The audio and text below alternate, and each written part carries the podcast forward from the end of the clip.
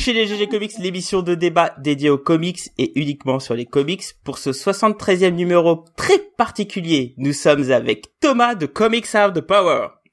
Salut Nous sommes avec Cap de la librairie Le Comptoir de la BD Versailles. Bonsoir Et donc moi-même, Blackura de Sanctuary.fr, mais ce soir nous sommes avec deux très beaux invités. Alors d'abord nous sommes avec Mathieu Auverdin. Salut Et euh, nous sommes aussi euh, très contents de recevoir Alice Gallery. Bonsoir, bonsoir. Eh ben écoutez, bah bienvenue. Alors pour ceux qui ne savent pas, euh, Mathieu et Alice sont deux traducteurs. Donc je vous cache pas que le podcast ce soir est sur le cinéma biolé- biélo- biélorusse euh, des années 70. Donc euh, Vachement important, il était temps qu'on en parle. donc évidemment, c'est un podcast euh, spécial euh, sur la traduction. Donc il était évident qu'avec ces deux invités, euh, on allait parler de ça. hein. On va parler un peu de ce métier. Mais avant de commencer sur le podcast, eh bien, écoutez, on va vous demander, euh, mes chers invités, de vous présenter. À commencer par Alice. Est-ce que tu peux te présenter, s'il te plaît? Mais oui, tout à fait. Alors avant tout, merci Blackie pour l'invitation. C'est un grand honneur d'être dans les GG. Podcast extraordinaire que j'écoute avec grand plaisir. Je te laisserai le petit billet après. euh. Merci. Euh, donc Alice Gallery, je suis traductrice indépendante. Euh, je travaille à mon compte depuis 2009, donc depuis euh, plus d'une dizaine d'années. Je fais de la traduction pragmatique ou classique en freelance, en travaillant soit pour des entreprises, soit pour des agences de traduction, de l'anglais, de l'espagnol et de l'italien vers le français. Mais je fais aussi euh, l'autre partie de mon activité, à peu près 50-50, c'est la traduction d'édition. Donc pour des maisons d'édition, soit de la vulgarisation scientifique, soit des romans issus d'univers de la pop culture, à savoir euh, Disney et ce qui va nous intéresser ce soir, Marvel. Les comics Marvel, enfin les personnages des comics Marvel mis en scène dans des romans. Très bien. Je te remercie, Alice. Mathieu.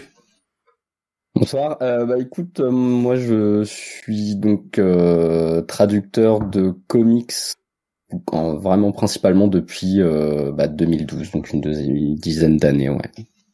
Voilà. Principalement pour merci. Euh, principalement pour Urban et Panini Comics et High Comics aussi depuis euh, depuis quelques années maintenant. J'ai aussi bossé pour Bliss Comics et d'autres éditeurs euh, qui me proposent des missions. Et je travaille en aussi je fais de la supervision éditoriale pour euh, le studio Macma sur euh, diverses euh, divers projets qu'on peut avoir pour pour différents éditeurs. C'est vrai qu'il y a des choses dont on n'y a pas forcément pensé dans le conducteur, mais je pense qu'on va rebondir aussi sur plusieurs choses. Euh, Alice, t'as parlé de traduction pragmatique et, euh, et classique, c'est ça? Oui, en fait, c'est c'est pragmatique, c'est juste euh, une manière euh, commune entre nous euh, de parler de la traduction hors édition, hors littéraire, quoi. Tu vois, moi je travaille sur des campagnes de pub, par exemple, ou j'ai travaillé par- pour des organisations internationales. euh, Voilà. D'accord. Bon, très bien. Merci. Je, je voulais cette petite précision parce que Oui, parce non, que mais c'était curieux. Alors juste avant, avant de rentrer un peu dans le vif du sujet, en parlant évidemment de, de traduction euh, au niveau des comics et des romans comics, comme vous avez pu le comprendre, euh, juste faisons un peu une petite capsule parce que euh, on le sait euh, dans le milieu, euh, les bouquins sans images, euh, ça fait peur. et Moi j'en. Moi, j'en lis jamais, j'en lis jamais, moi, J'ai- j'ai- ça me fait trop peur. Ah mais moi aussi hein, moi ça me ça me donne des suées euh, tout ça quoi mais mais sachez qu'il existe des romans, c'est les univers des comics. Alors, c'est marrant parce que j'ai essayé de faire un peu de recherche euh, bon, j'avoue assez rapidement euh, avant le podcast, mais je ne trouve pas de romans qui adaptent les univers d'ici. Ce qui est assez Il y en a il y en a eu un, il y a au moins un il y a longtemps. Pour le coup, je sais plus quand, puisque c'est moi qui l'ai traduit. Ah non, ah, excellent. Euh, C'était un roman sur Batman que Panini d'ailleurs avait euh, avait édité dans sa branche euh, roman. Qui, Ah, bon, je, je sais plus quel nom elle, a- elle avait et euh, ça s'appelait les Panini Books, ouais. Euh, ou ça avait un, une autre nom, un, nom, un autre nom de collection, j'en sais rien. Euh, C'était les Wayne de Gotham. Voilà, D'accord, c'était ok. un roman sur, sur Batman. C'était assez cool d'ailleurs. Mais il faut savoir qu'aujourd'hui, donc, euh, on, on, trouve principalement des, des versions romans de, de Marvel. Donc, de ce que j'ai pu voir, hein, donc, excusez-moi, hein, j'en ai, commencé un qu'on m'a très gentiment offert. Malheureusement, les SP ont fait que j'ai dû le mettre un peu sur le coin de, de mon lit. Mais euh, on, a principalement, euh, je suis désolé, mais je, je, suis honnête, désolé Cab.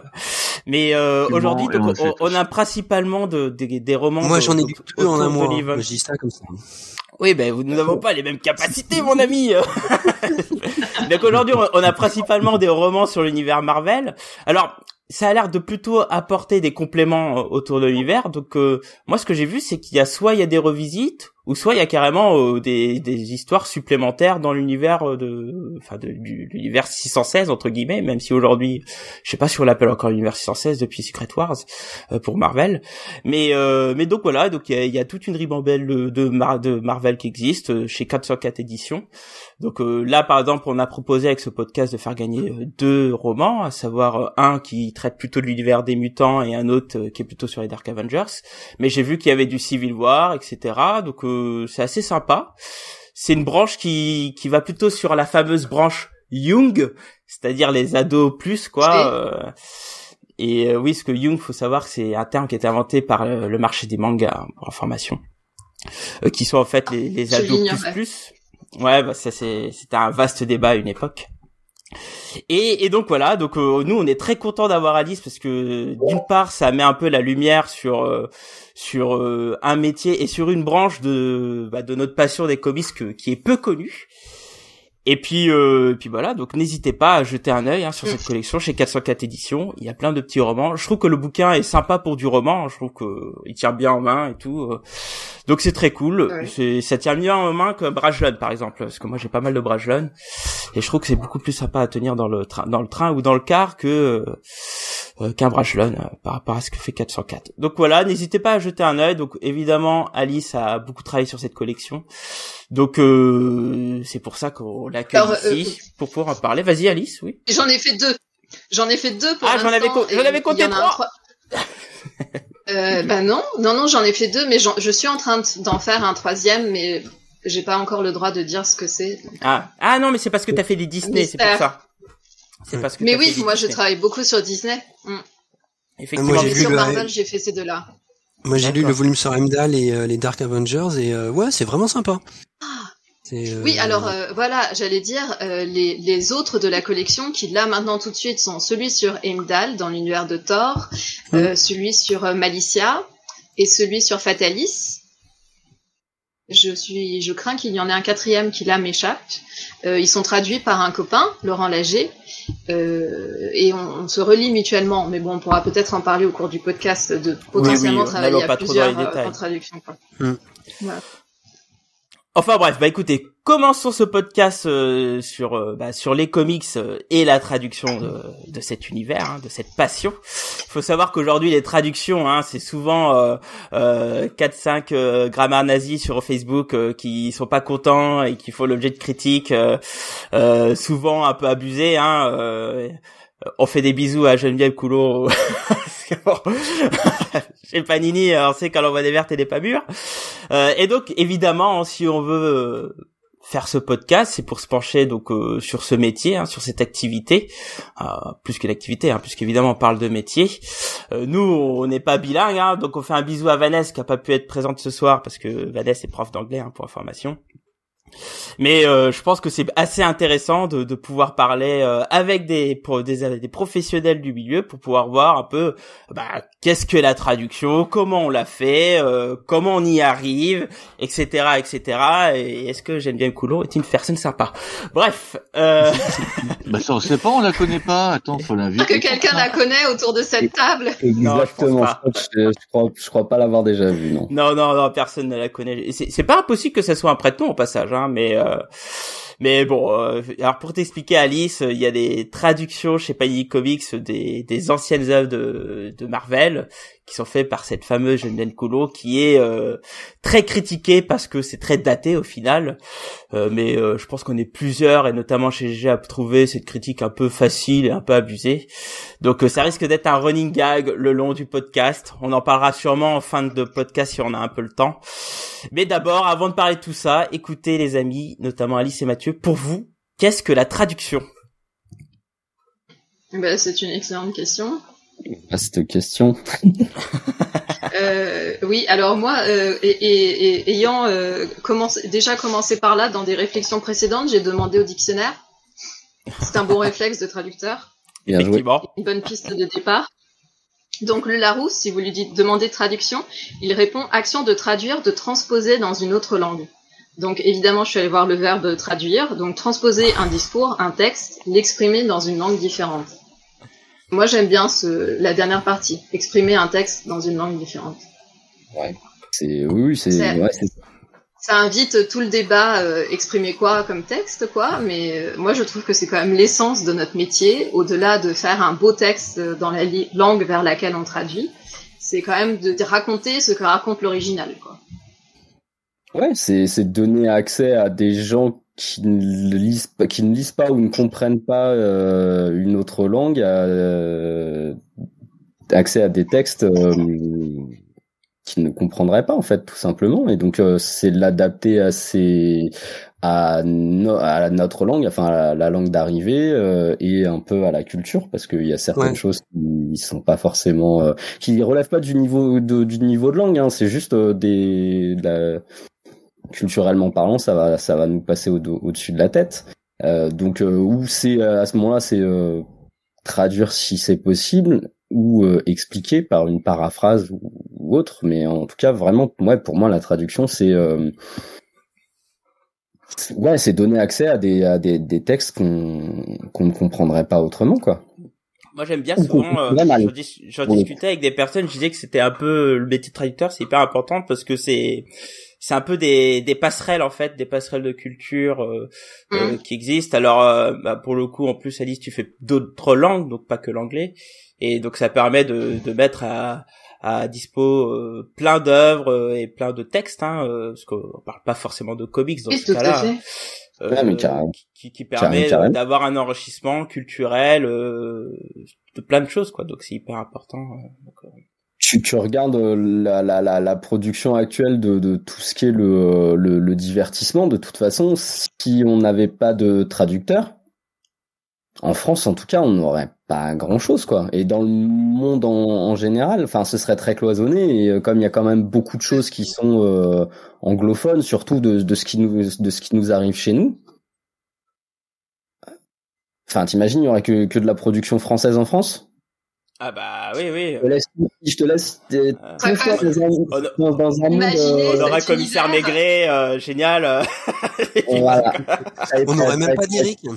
T'as que, t'as, ouais, il y aura pas d'Eric. C'est un, comment tu passes ton dimanche midi, quoi? C'est, euh, c'est euh, ton, ton, ton, ton week-end prend fin le dimanche matin, en fait, quoi. Ah ouais, avec Drucker. euh, ouais. Putain, mais ouais, non, voilà, mais, c'est, ça, ouais, non, mais c'est l'enfer. Non, mais voilà. Imagine-toi un confinement avec un Netflix 100% français, quoi. Ah. Enfin, euh... oh non, non, mais non, bah, non ça c'est de la torture, ça, monsieur, quoi. Voilà.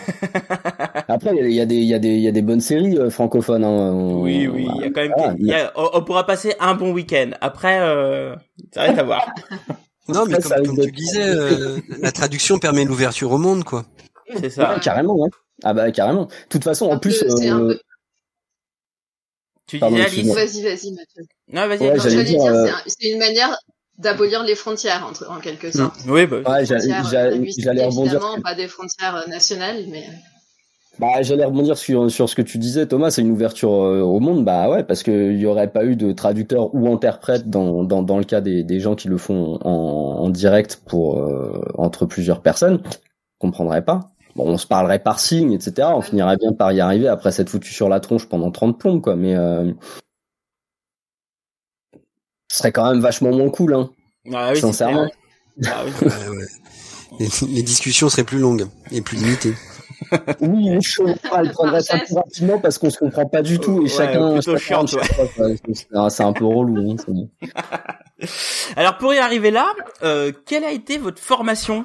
Alors ce que déjà, parce que vous avez fait une formation spécifique, oui ou non? Ouais. ouais. Et laquelle? Euh, Allez-y, je vous laisse répondre. Bah vas-y, j'ai commencé tout à l'heure, euh, Mathieu, je t'en prie. D'accord. Euh, bah moi j'ai fait une, euh, une fac de langue étrangère appliquée jusqu'à jusqu'au master 1 et puis et puis je me suis arrêté. J'étudiais l'anglais et le russe.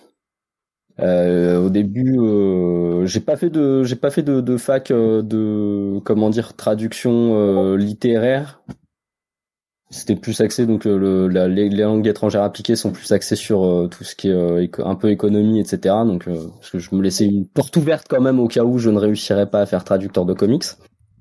Et puis et puis voilà. Et puis après j'ai fait des stages dans l'édition mais ça c'était pour pour travailler dans l'édition. Ça n'avait rien à voir avec avec la traduction mais ça m'a pas mal apporté pour n'empêche pour le pour le boulot. Mais dès le début, tu envisageais traduction de, de, de comics en fait. Non, j'ai fait une année de fac de bio en fait, euh, euh, parce que j'ai un bac S et euh, arrivé euh, en fin de terminale, euh, qu'est-ce qui, qu'est-ce que je vais faire euh, de ma vie, puisqu'on s'aperçoit qu'après le bac en fait, c'est pas totalement terminé contrairement à ce qu'on nous faisait croire. Et, euh, et, je me suis dit, bah, comme j'ai fait des études scientifiques, faut que je fasse un truc dans les sciences. Euh, J'aime pas les maths, euh, la physique, chimie, c'est pas mon truc. Euh, bon, bah, de la bio, quoi. C'était quand même ce qui me, euh, ce qui me parlait un peu plus. Et au bout de même pas un semestre, je me suis aperçu que non, ça allait pas être possible en fait. Donc là, re-réflexion, qu'est-ce que je vais faire? Aucune idée. qu'est-ce que je vais faire comme métier? Aucune idée. Qu'est-ce qui me plaît? Ah, les comics, ouais. Et je suis bon en quoi? En anglais, ok. Bon bah on va tenter euh, traducteur de comics. Voilà. T'imaginais que c'était un emploi possible en fait. Tu t'es pas dit que, euh, je sais pas. Alors, j'avais conscience que c'était euh, casse-gueule. Mais je me suis dit, franchement, tant qu'à, de toute façon, tant qu'à hum, à tenter un truc, autant tenter un truc qui, qui me plaît. C'était ça les maths, quoi. Ouais, on va dire ça comme ça. Non, mais je me suis dit si jamais ça marche pas, je sais pas, je j'intégrerai. Euh, je, je passerai des concours ou la, fonction publique où je me trouverais bien un boulot euh, entre guillemets. Euh, euh, comment dire alimentaire en fait j'arriverai à trouver quelque chose je, je, je, suis pas plus bête qu'un autre quoi donc mais bah, quand t'en es à réfléchir sur ce que tu veux faire, autant essayer de, de, de, de, faire quelque chose qui te plaît. Moi, je me voyais pas faire un boulot pendant euh, bah, 50 prochaines, enfin 40 prochaines années, 50 euh, prochaines années, euh, qui me saoule en fait, tout simplement. Euh, et comme je suis pas trop du genre à changer de boulot tous tous les trois ans, voilà, fallait vraiment un truc qui me plaisait. Donc, mmh. puis, puis après, ça s'est fait via puisque j'ai fait un stage chez Magma en 2007, je crois. Je sais plus du tout. Ah, mais c'est vraiment dès le début, en fait, quoi. Ouais, mais ça, ça a été plus ou moins un, heureux hasard parce qu'en fait, euh, pendant ma première année de LEA, ils nous avaient demandé de faire un petit dossier sur les métiers qu'on aimerait bien faire et j'avais fait euh, donc traducteur de comics et un truc interprète et euh, fallait euh, euh, interviewer des gens qui faisaient les métiers qu'on aimerait faire et donc j'avais envoyé des mails chez Semic et chez Panini ah, le chat est magnifique. voilà. Il y a un chat fantastique qui passe. Le chat est en train de... Ah, oui, détruit potentiellement l'appartement de Mathieu. C'est ça, il y a, y a bah, j'ai accroché des boules de Noël à, mes étagères et forcément, euh, bon bah il s'en sert comme punching ball. Euh, ouais, donc j'ai envoyé des mails chez Panini et, et Sonic et euh, qui m'ont redirigé. Donc Panini m'a redirigé euh, vers Sophie euh, Vatine et et Sonic m'a redirigé vers Edmond Touriol qui euh, qui avait créé le, le, le studio Macma et euh, donc je l'ai interviewé ça s'est bien passé. Puis deux ans plus tard fallait que je fasse un stage. Bah là pareil euh, puisque je fais un truc qui qui va pas me plaire mais qui me permettra de faire un dossier ou est-ce que je fais un truc qui me plaît et puis euh, toute façon, c'était trois mois, donc je l'ai contacté. Euh, est-ce que euh, tu prends des, euh, des, stagiaires? Bah, on aimerait bien, mais on peut pas te payer. Bon, je lui ai répondu, bah ça tombe bien. Moi, c'est un stage de trois mois. T'es pas obligé de me payer tant que ça dépasse pas trois mois. Donc, il me fait banco. voilà, c'est tout. Après, ça a pas mal marché. Il m'a confié une mission. après, ouais, c'est devenu plus ou moins du professionnel puisqu'il m'a confié une mission Fist of Justice pour un petit éditeur dont je ne me souviens plus du nom pour le coup. C'était les frères d'Agostino. Et après, euh, j'en ai eu une deuxième. Puis après, de toute façon, c'est... Euh... Une fois que tu Une fois que t'es rentré dans le bain, t'es rentré dans le bain, quoi. Ouais, et puis après, il, il, a réussi à me faire passer un test pour pour Panini. Puis après, voilà, c'est ça. Une fois que t'es es rentré dans le bain, bah où t'arrives effectivement à te faire un petit peu ta place. Et puis euh, j'étais tombé à une époque où il y avait plusieurs traductrices, je crois, qui partaient en retraite. Euh, donc euh, il y avait un petit peu un vide à ce moment-là, mais je suis vraiment, en plus je suis vraiment tombé euh, entre guillemets au pile poil à ce moment-là, donc au bon moment et puis tant mieux pour moi. Quoi. Alors avant de passer à Alice, le Fist of Justice, c'était pour les éditions Dante? Ouais, c'est ça, exactement. Ah, tu et fais partie de cela. je fais partie de cela. Et j'avais traduit aussi pour eux le deuxième volume de leurs omnibus Next Men, ainsi qu'un autre truc Next Men qui était sorti après, d'ailleurs. D'accord. Voilà. Et mes, premières séries. Très bien. Alice? Oui, euh, donc euh, formation. Est-ce qu'on a fait une formation pour devenir traducteur? Moi, oui, parce que j'ai décidé d'être traductrice assez jeune quand j'étais ado, parce que je parlais italien à la maison. Euh, du coup, ça semblait un métier facile euh, et logique. Du coup, j'ai fait d'abord euh, une, une, école d'interprétation consécutive et de traduction à Florence, en Italie, en licence. Et ensuite, j'ai fait le master spécialisé en traduction à Paris, à l'école supérieure d'interprète traducteur, qui est une des grandes écoles parisiennes de traduction. Ouais, je, je, m'étais tenté pour pour le faire ça, puis j'avais juste pas de niveau. Pour rentrer à l'hésite. ouais, ah exactement. ah, par contre, les les IT, euh, enfin, il y a un système, euh, enfin, à mon époque, ils avaient un cursus très particulier en une, avec une seule langue, mais de base, il en faut deux. Donc, euh, je sais que tu as l'anglais, mais il fallait aussi, normalement, il faut aussi autre chose. Et en russe, c'était pas possible. Vraiment, ah c'était pas possible. Il faudra qu'on discute du russe car je fais du russe en ce moment. Et voilà, tous mes neurones, tous mes neurones, mon cerveau se liquéfie totalement, mais j'essaye quoi. Voilà. J'aimais bien jusqu'à un certain niveau, en fait, après. Euh. Mhm. Après, ça devenait trop compliqué. Ouais. Atteindre un niveau professionnel avec le russe, c'est pas facile, quand même. Ouais, non, c'est euh, clair. Donc, au, sortir de l'hésite, moi, ce que je voulais faire, c'était être salarié, mais les postes salariés en traduction sont rarissimes. Vraiment, euh, ça court pas du tout les rues. Euh, du coup, je me suis installée à mon compte euh, pour euh, dégager un revenu en espérant, attendant de trouver un poste salarié. Et puis au final, j'ai fini par trouver un poste salarié, mais pour six mois, des années plus tard. Donc voilà, je suis toujours là. 13 ans plus tard, je suis toujours là en mhm. freelance. Voilà. Et puis donc au début, j'ai traduit plutôt du marketing, du technique. vraiment, j'étais en, en, profession libérale. Quoi. On travaille en honoraire. On, on, voilà, bon, bref, ça se passe d'une certaine manière. Et puis au fur et à mesure, l'édition a pris de plus en plus de place. Et là, depuis 4-5 ans, euh, je fais au moins 50-50, voire certaines années, j'ai fait plus d'éditions que de que de profession libérale. Quoi. Mais justement, on se demandait un, peu plus concrètement euh, comment, euh, quel était le statut en fait? Donc vous étiez freelance? Excellente question. Euh, alors moi du coup j'ai deux statuts pour ma partie de base que j'ai fait depuis plus longtemps où je travaille pour des entreprises lambda quoi classiques genre une entreprise qui vend des produits d'entretien quoi on veut dire moi j'ai une micro-entreprise c'est vraiment le statut hyper simple qui c'est l'ex micro-entrepreneur ça s'appelle micro-entreprise Ouais. Enfin, c'est l'ex-auto-entrepreneur, pardon, qui s'appelle micro-entreprise. Euh, voilà, donc euh, ça c'est un, système assez classique où je fais mes factures, je fais un devis, on se met d'accord sur le prix, moi je fais mon travail, je fais une facture et le client me règle. Et ensuite, euh, je déclare à l'URSSAF tout ce que j'ai gagné et l'URSSAF me prélève mes cotisations sociales. Oui. Voilà. Ça, c'est le truc un peu classique, quoi. En édition, par contre, on travaille sous le statut d'artiste-auteur, normalement, à moins qu'on ait affaire à des éditeurs euh, pas très respectueux, qui veulent faire un honoraire. Mais en, statut d'artiste-auteur, vous n'avez pas spécialement besoin d'ouvrir une entreprise, quoi. Votre, votre, votre éditeur, vous négociez votre tarif, vous vous mettez d'accord, votre éditeur vous paye euh, votre net, en fait, et c'est lui qui se charge de verser vos cotisations à l'URSSAF. C'est ça la grande différence en fait entre profession libérale et artiste-auteur, c'est que l'artiste-auteur, le, versement des cotisations sociales est fait par le donneur d'ordre, un peu comme vous qui, je crois, êtes salarié. Vous ne vous chargez pas de verser votre cotisation retraite vous-même, quoi. Nous, c'est nos éditeurs qui le font, ce qui est très pratique. Vous n'avez pas les droits d'auteur? Si, si, si. Oui. Ben oui, pardon, je ne l'ai pas dit. Statut d'artiste-auteur, c'est que tu es rémunéré en droit d'auteur. D'accord, ok. C'est l'information essentielle principale. Oui. Droit d'auteur. Avec avance sur droit d'auteur qui, qui, permet quand même de.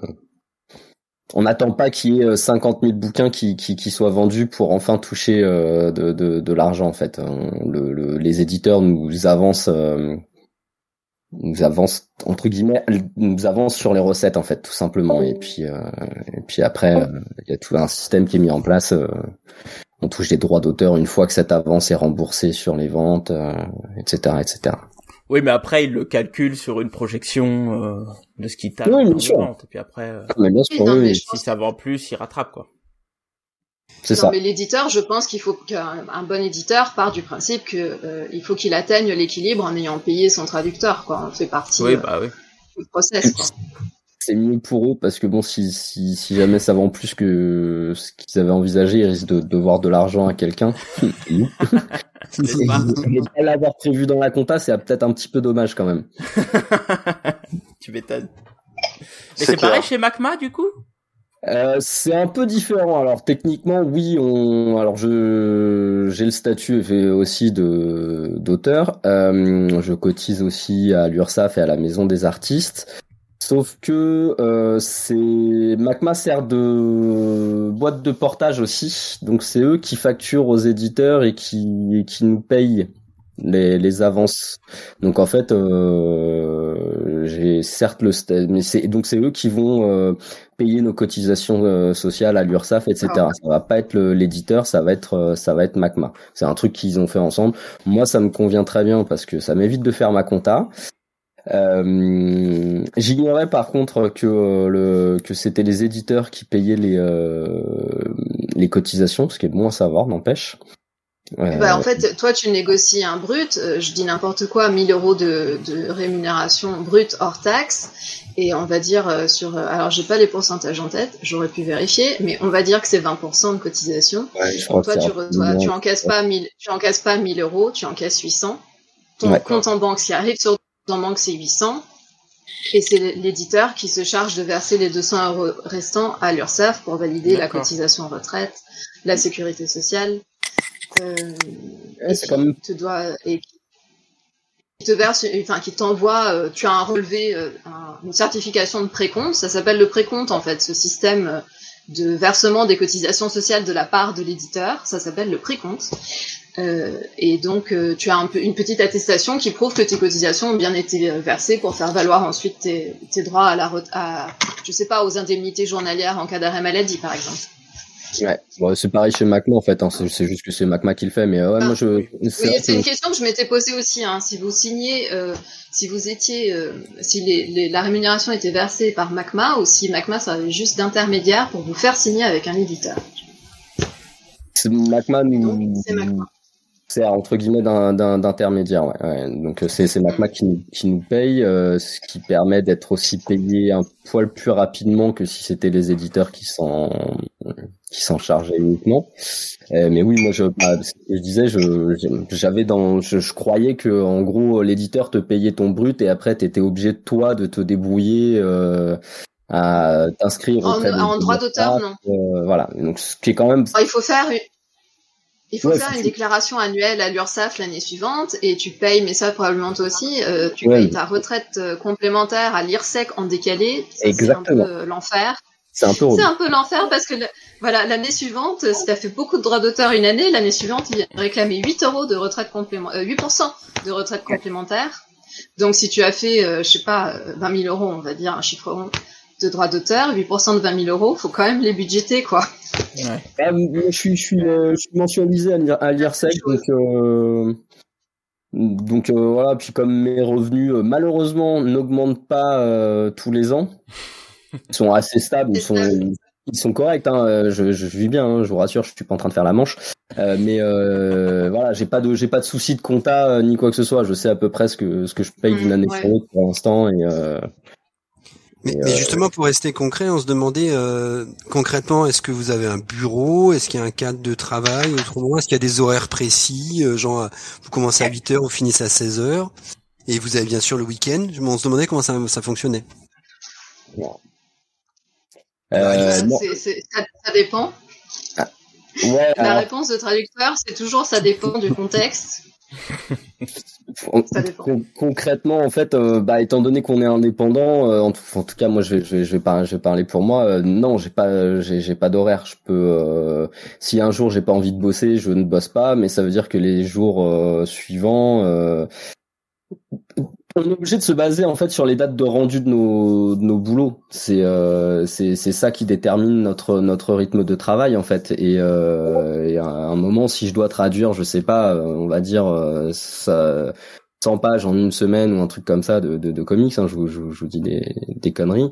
Euh, si pendant trois jours je ne fais rien, bah au lieu de traduire 20 euh, pages par jour, euh, forcément les deux jours qui me restent sur ma semaine, va falloir quand même que je carbure quoi. Mais tu te donnes un planning, enfin j'entends ton projet et tu te dis, j'en sais rien, j'invente les délais, hein, tu nous diras justement les délais. j'ai un mois, donc ça veut dire que il faut que je fasse temps par jour ou c'est c'est un peu au jour le jour selon ce que comment tu le sens? Euh, bah, le, le ouais non c'est un peu ça en fait. Je le fais plus ou moins on va dire euh, à l'arrache parce que maintenant je connais mon rythme et je je, je, je, je vérifie les paginations quand même parce que ça m'est arrivé d'avoir des, des vieilles surprises genre ah tiens c'est un il y a c'est un volume avec des amis et des trucs comme ça et les les épisodes ne font pas que 22 pages mais en fond il y en a trois qui font 50 pages. Ça, ça quasiment la pagination. Merde. Je suis un peu à la dernière page il y a des longues il y a des longues parties de dialogue quoi. Exactement. Euh, euh, donc ouais, je, je, je, je me fais mon, mon, mon, petit rythme comme ça. Je sais à peu près combien de combien de pages par jour je, je, je dois traduire. Euh, ça, je, je, le à une période, je l'ai fait plus précisément où je savais dans le mois combien de, de pages en tout je devais traduire sur les différents comics que j'avais à rendre, et euh, je savais que euh, bah, je divisais par le nombre de jours où je voulais travailler. Euh, et, euh, je savais qu'en un jour je devais faire tant de pages. Et euh, ça me permettait de d'être de, assez efficace. Bon ça fout la pression parce que il y a de temps en temps on n'a pas envie de travailler ou ça coince un peu plus ou, ou quoi que ce soit. Et ça veut dire que bah, comme je disais tout à l'heure bah, le rythme doit s'accélérer sur les autres. Mais ça permet au moins de savoir où on en est. Ouais. Et, et alors, question très bête, euh, en tant que traducteur, on fait tarification comment À la page ou au projet? Alors en comics, c'est à la page. D'accord. Et pour les romans? Bien, c'est au feuillet. Sachant que, en fait, euh, il y a longtemps, euh, le feuillet traditionnel, qui était une espèce de page normalisée, qui mhm. faisait, si je me souviens bien, 25 lignes de 60 signes, de 60 caractères chacune un livre, vous receviez un livre de 400 pages, selon qu'il était écrit plus ou moins petit, euh, il faisait un nombre de pages normalisé, inférieur ou supérieur à 400, quoi. Euh, oui. Euh, moi, j'ai jamais eu ça. Je n'ai que le feuillet informatique moderne. Donc, euh, vous prenez votre roman en PDF, vous le copiez-collez dans Word, on regarde le nombre de caractères total, et on divise par 1500, et ça fait un certain nombre de tranches informatiques, et on négocie ensuite un tarif à la tranche informatique de 1500 caractères. C'est moins favorable parce qu'avant les pages à moitié vides, elles comptaient quand même comme euh, une page. Euh, alors que là, les, les, pages à moitié vides, euh, elles n'existent pas aux yeux de Word. Quoi.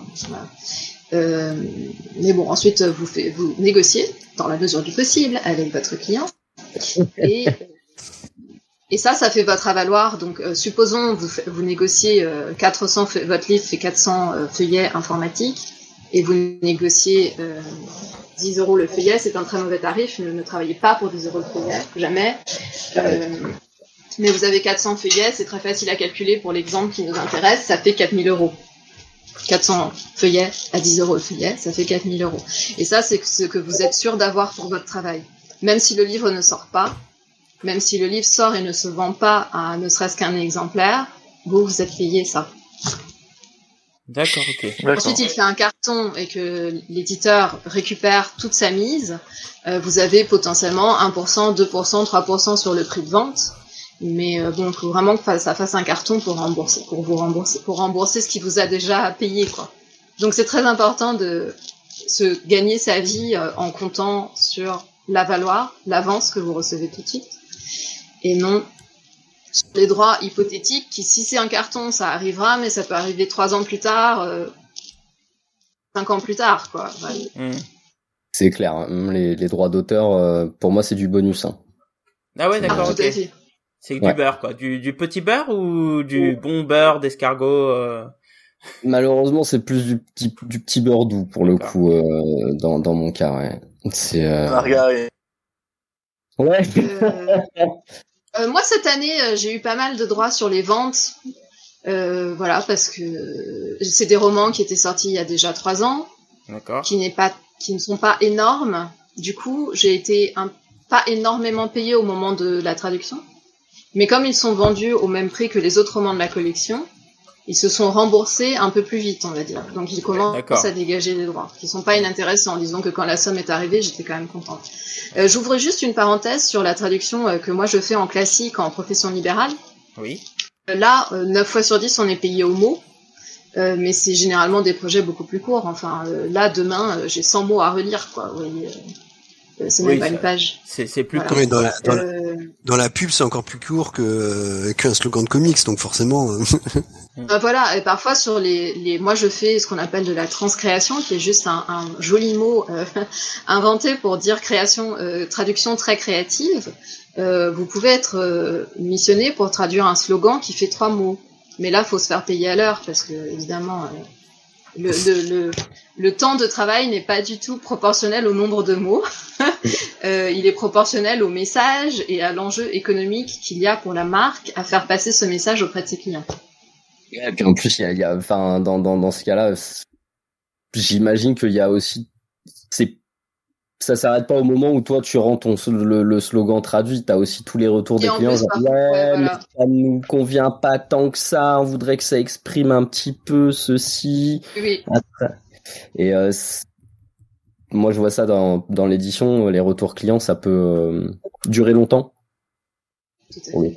Et si, mais sinon, du coup, vous, vous travaillez sur combien de projets? Parce que là, je, entre bah, pour les comics, je suppose qu'il y en a beaucoup. Euh, pour ce qui sera le livre plus le reste, ça fait quand même pas mal de projets. Vous travaillez sur à peu près combien de projets en même temps? Moi, c'était un truc dont, dont, dont, je voulais un peu discuter avec Alice, puisque c'est vrai que c'est pas du, enfin, mhm. comme je l'ai dit tout à l'heure, j'ai traduit un, roman, c'est pas du tout le même rythme, et j'ai du mal à me projeter en fait euh, en traducteur de, de, de roman parce que euh, je traduis quasiment que des comics. Et moi euh, des comics faut que en gros j'en traduise euh, on va dire euh, pour avoir un, un salaire. Enfin c'est pas un salaire mais une paye qui me convient faut que je, je, traduise on va dire 500 pages dans le mois minimum quoi. Euh, donc c'est-à-dire un peu plus ou moins l'équivalent de 4 ou 5 formats 100% de chez Panini. Euh, donc ça fait un par semaine en gros, un, un ouais, un, peu plus d'un par semaine. Euh, euh, c'est vrai, je me, je me rends pas bien compte, mais moi ce que je fais, de, enfin ce que j'ai en gros comme rythme depuis plusieurs années, c'est qu'un roman ça m'occupe sur deux mois. Mais idéalement, s'il y a le temps, si l'éditeur me donne plus de temps que ça, euh, c'est vraiment parfait parce que ça me permet de ne pas être 5 jours par semaine dessus, mais disons 4, et comme ça l'autre journée c'est celle que je garde pour mes clients d'avant en profession libérale. Là le roman que je suis en train de traduire, euh, c'est vraiment trop chouette. Euh, j'ai jusqu'au mois de mars pour le faire, donc j'ai fait un planning, j'ai pris le nombre de mots total, il fait 90 000 mots, j'ai étalé ça sur 10 semaines, ça fait 9 000 mots par semaine, mais je sais que je peux, que ce planning-là me permet déjà d'avoir vachement de temps pour la relecture à la fin, et me permet de travailler à côté. D'accord. Donc ce matin, par exemple, je n'ai pas fait, j'ai commencé par autre chose. J'ai travaillé pour un client en direct, euh, voilà, dans un tout autre domaine. Euh, et hier, j'ai fait un peu de, j'ai fait genre une heure le matin euh, sur une campagne de pub. Et voilà, moi j'aime bien garder les deux choses totalement avoir la possibilité de travailler sur des choses totalement différentes. Mais bon, on n'a pas toujours la possibilité d'avoir de la marge. Parfois, les romans, il faut qu'ils sortent, ils arrivent et vous avez deux mois et demi pour les remettre. Alors, euh, si vous pouvez pas commencer tout de suite parce que vous êtes sur autre chose, c'est un peu tendu. Mais c'est inhérent à l'édition, je pense. C'est inhérent au monde moderne. C'est toujours pressé. Ouais, surtout en ce moment, j'ai l'impression que les rythmes sont pour le roman, pour le coup, j'en sais rien, mais euh, dans dans dans les la bande dessinée, les rythmes sont de plus en plus accélérés. J'ai l'impression, c'est euh, c'est assez dingue. Euh. T'as une politique d'occupation des de, de des une politique d'occupation en fait qui est importante. Oui. Et on te demande de, du coup Et de. C'était pour Mathieu pour savoir combien de temps il a pour une BD, c'est ça? Ouais, ouais j'ai combien de temps j'ai pour une BD Alors, en gros, généralement, j'ai euh, mon planning. Ça va dépendre des éditeurs, forcément, pour le coup.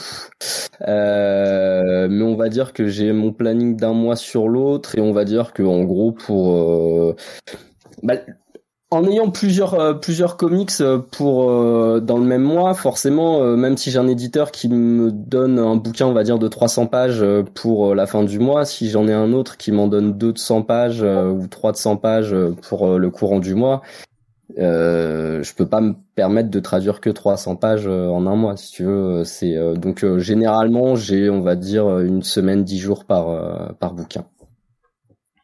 D'accord. Et euh, ce qui est quand même assez euh, ça, ça va dépendre forcément du euh, du comic book, mais ça, ça peut être short de temps en temps en fait. Faut pas qu'il y ait d'imprévu quoi. C'est ça. C'est ça, c'est ça, c'est ça. Euh, faut pas qu'il y ait de chat qui joue avec les boules de Noël ou des trucs comme ça. Il vient de faire tomber, euh, je sais pas, une petite dizaine de comics là. Je suis, je suis, je suis ravi pour le coup. euh, il vient de se calmer, c'est cool. Euh, mais ouais, non, faut pas. Après, bon, les imprévus, ça fait partie de la vie. Euh, pour l'instant, je touche du bois, ça m'est jamais arrivé. J'ai jamais eu à m'arrêter. Euh, mais les, les, éditeurs sont aussi compréhensifs, enfin j'ose espérer. Euh, S'il y a un imprévu, bah au pire ils redistribueront mon bouquin à, quelqu'un d'autre. Euh, L'important c'est de pouvoir euh, reprendre euh, le boulot après quand, quand ça va mieux aussi. C'est certes le plus important c'est de pouvoir être payé à la fin du mois, on est bien d'accord, mais si on peut pas travailler pour une raison X ou Y, euh, moi si je me pète les deux mains, je vais pas pouvoir euh, taper sur mon sur mon clavier. Donc euh, tu fais avec le nez comme ça. Enfin, ça va avancer un peu. avec les, les orteils. avec les, non, avec les yeux, avec les yeux. c'est ça. Mais non, mais ça ça ça permet un peu moins de comment dire de ouais de de, de j'allais dire de, de liberté sur euh, euh, bah par exemple de, de je, peux un peu moins faire comme Alice où euh, je peux me dire ouais je j'y arrive moins. Peut-être c'est moi c'est peut-être personnel aussi. Je j'ai du mal à travailler sur euh, deux deux bouquins en même temps. C'est euh, je l'ai je l'ai fait assez assez souvent.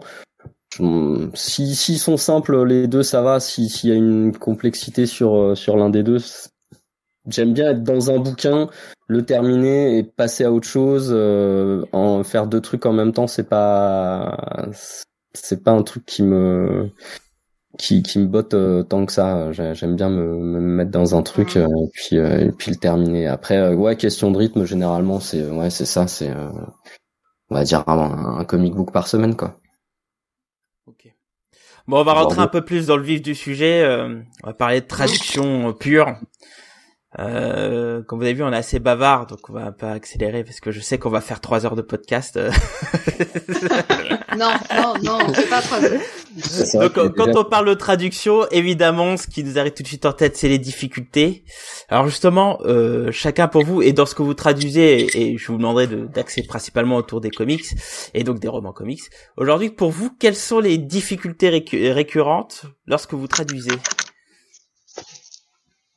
Alors je vais commencer par Mathieu parce que Alice m'a fait déjà une thèse, antithèse sur ses difficultés. bah forcément, le premier truc qui vient en tête dans les comics, c'est euh, le calibrage, c'est-à-dire que euh, on est un peu coincé par la taille de la bulle. Ah oui, oui, oui, oui. même si les nouvelles technologies permettent parfois de, de, de les agrandir, encore faut-il que l'éditeur le veuille ou le permette, puisque ça veut dire que le lettreur doit agrandir lui-même les bulles, ça lui donne plus de boulot, donc faut que ce soit mieux payé, patati patata. C'est un accord qui est donné avant ou c'est euh, en gros, tu envoies un mail en disant euh, là il y a un problème, euh, on pourra pas? Jamais. Euh, moi, je sais. Bah, l'avantage que j'ai, c'est de, enfin, quand euh, via le studio Macma, euh, quand je quand je connais les lettreurs où je les contacte, ou de toute façon, les superviseurs chez Macma nous avaient dit il y a longtemps, oui, on peut on peut retoucher les bulles, c'est pas un souci. Pour Panini, c'est c'est c'est pas le cas. Je ne connais pas les les lettreurs. Donc, mais le mieux, c'est aussi, enfin, c'est notre boulot de, de, de faire attention à ce que le à pas exploser le, le calibrage, bien évidemment. Euh, c'est parfois un peu plus long, euh, souvent même, puisque de toute façon le français est plus long que, l'anglais. Euh, D'ailleurs, je sais pas, Alice, tu me détromperas peut-être, mais j'ai l'impression que les, Américains surtout, parce que je traduis assez peu d'anglais en, anglais, enfin d'anglophone anglais, euh, sont de plus en plus synthétiques en fait. Vraiment, je trouve qu'il y a de plus en plus d'auteurs qui sont à la limite du euh, comment dire du style télégraphique pour certains, euh, ont une façon d'écrire de moins en moins précise. Euh, T'as fait trop de Bendis en fait, c'est ça, c'est. bah, je vous dire un truc en fait, Bendis c'est même pas le plus le, plus compliqué à traduire euh, ni le, le, le, plus chiant à ce niveau-là pour le coup. Hein. Vraiment, euh, moi Bendis, ça, ça, Brian Bendis, ça coulait tout seul euh, et j'ai d'autres d'autres collègues qui, qui ont dit la même chose. Hein. C'est ça, c'est du bonheur. Hein. C'est. ah mais ça, on est d'accord. Aux, toilettes, Bendis, ça coule tout seul. Hein. J'allais dire, Blackie, tu entends, c'est du bonheur. Et là, il a dit que c'était du bonheur. J'étais en train de pleurer de joie et puis l'autre, il me casse mon délire, quoi. C'est pas possible là. je parlais en termes de, de, de travail, euh, mais euh, je, je suis pas en train de parler en termes de qualité ni quoi que ce soit, mais euh, en termes de travail, c'est c'est assez simple. ces phrases sont construites normalement. il n'utilise pas un mot qui peut avoir trois sens différents parce que par flemme. Parce que j'ai l'impression vraiment, je sais pas. Après, je suis pas. Je, je, suis pas comment dire anglophone de naissance hein, c'est pas mon ma langue maternelle mais euh, j'ai l'impression qu'ils sont de plus en plus euh, paresseux. Pour certains, hein, pas pour tous. Euh, attention, qu'on n'aille pas dire, qu'on n'aille pas me faire dire n'importe quoi. Mais je, ouais, je, je, je, les, je les trouve moins, moins précis qu'avant, moins.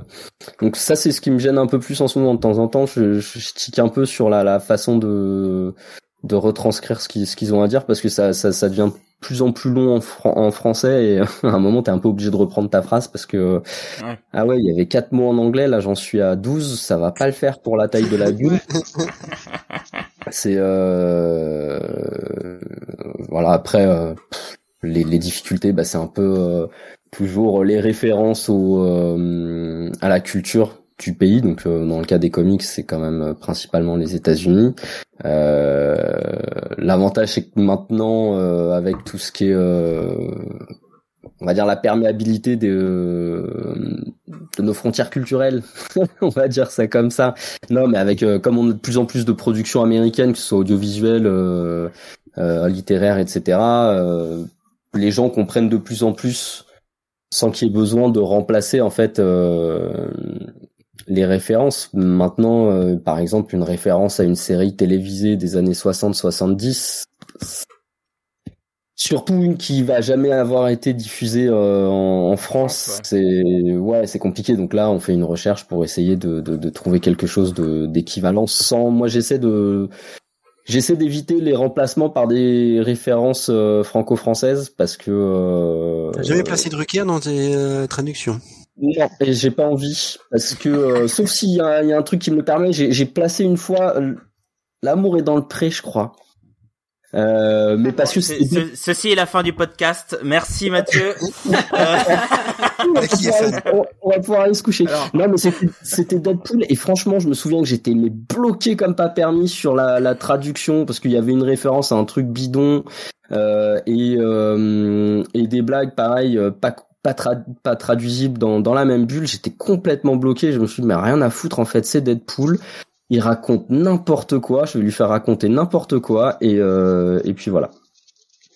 C'est euh, j'avais peut-être pas cité le, le, le nom de la de l'émission mais en gros c'est c'était parti sur ça. Je oui non mais ça c'est pas choquant en soi surtout pour Deadpool je me permets je me permettrai pas de le faire euh, sur euh, je, je vais pas parler d'un d'un d'un joueur de foot euh, dans, dans un comic book parce que euh, bah, un peu plus maintenant mais euh, jusqu'à il y a pas si longtemps que ça les américains le football euh, football français hein, le soccer ils en ont un peu rien à carrer quoi. Donc ça, ça, sert à rien. Enfin je vais pas remplacer Michael Jordan par Zidane quoi. Ça n'a aucun sens.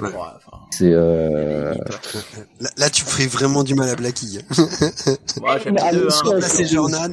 je, je suis fan de de de, de foot américain et de basket et donc ouais ça mais après, les difficultés, ouais, c'est plus ça. Et puis, euh, ouais, le style synthétique des auteurs et euh, bah évidemment, enfin tout ce qui est humour, parce que euh, retranscrire de l'humour, c'est c'est compliqué. C'est c'est c'est compliqué et jouissif de temps en temps. Hein, Mais ça veut dire que t'es plus dans un travail d'adaptation que de traduction, en fait dans ce cas-là. L'adaptation est inhérente à la, à la traduction. On peut pas s'en, on peut pas s'en débarrasser en fait. C'est, c'est, on, pas peut, on peut se poser la question parce que j'ai déjà entendu des gens dire oui, pourquoi il a pas gardé David Letterman, je sais pas quoi. Euh, bah parce que en France, il y a 1% des gens qui connaissent ça, donc. Euh. Voilà, c'est ça. Moi, je, en fait, je me dis, est-ce que, alors déjà, c'est très, euh, auto-centré, on va dire ça comme ça. J'arrive plus à retrouver l'autre terme. Euh, mais si je connais pas, je pars du principe que les gens vont pas trop vont pas connaître. Je vais quand même faire une recherche sur internet pour vérifier. Ouais, tu peux dire égocentrique, c'est bon Mathieu, on est entre Voilà. euh, je vais je vais vérifier que je suis pas le seul euh, abruti qui connaisse pas la qui connaît pas la référence. Euh, surtout maintenant en termes de musique euh, pour gens plus jeunes que moi euh, que je ne suis pas du tout. Euh, mais euh, je euh, ouais je pars du principe que si je connais pas il y a de fortes chances que le, le reste du lectorat ne, ne le connaisse pas non plus.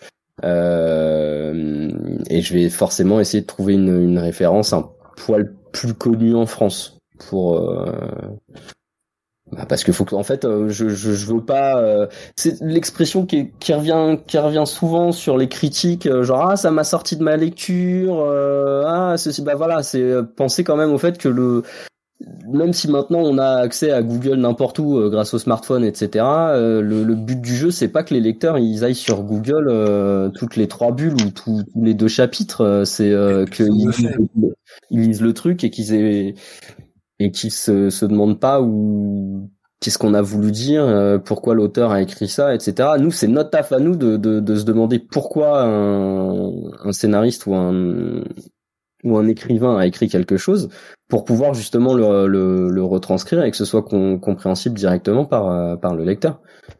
C'est ça notre boulot en fait. Mm-hmm.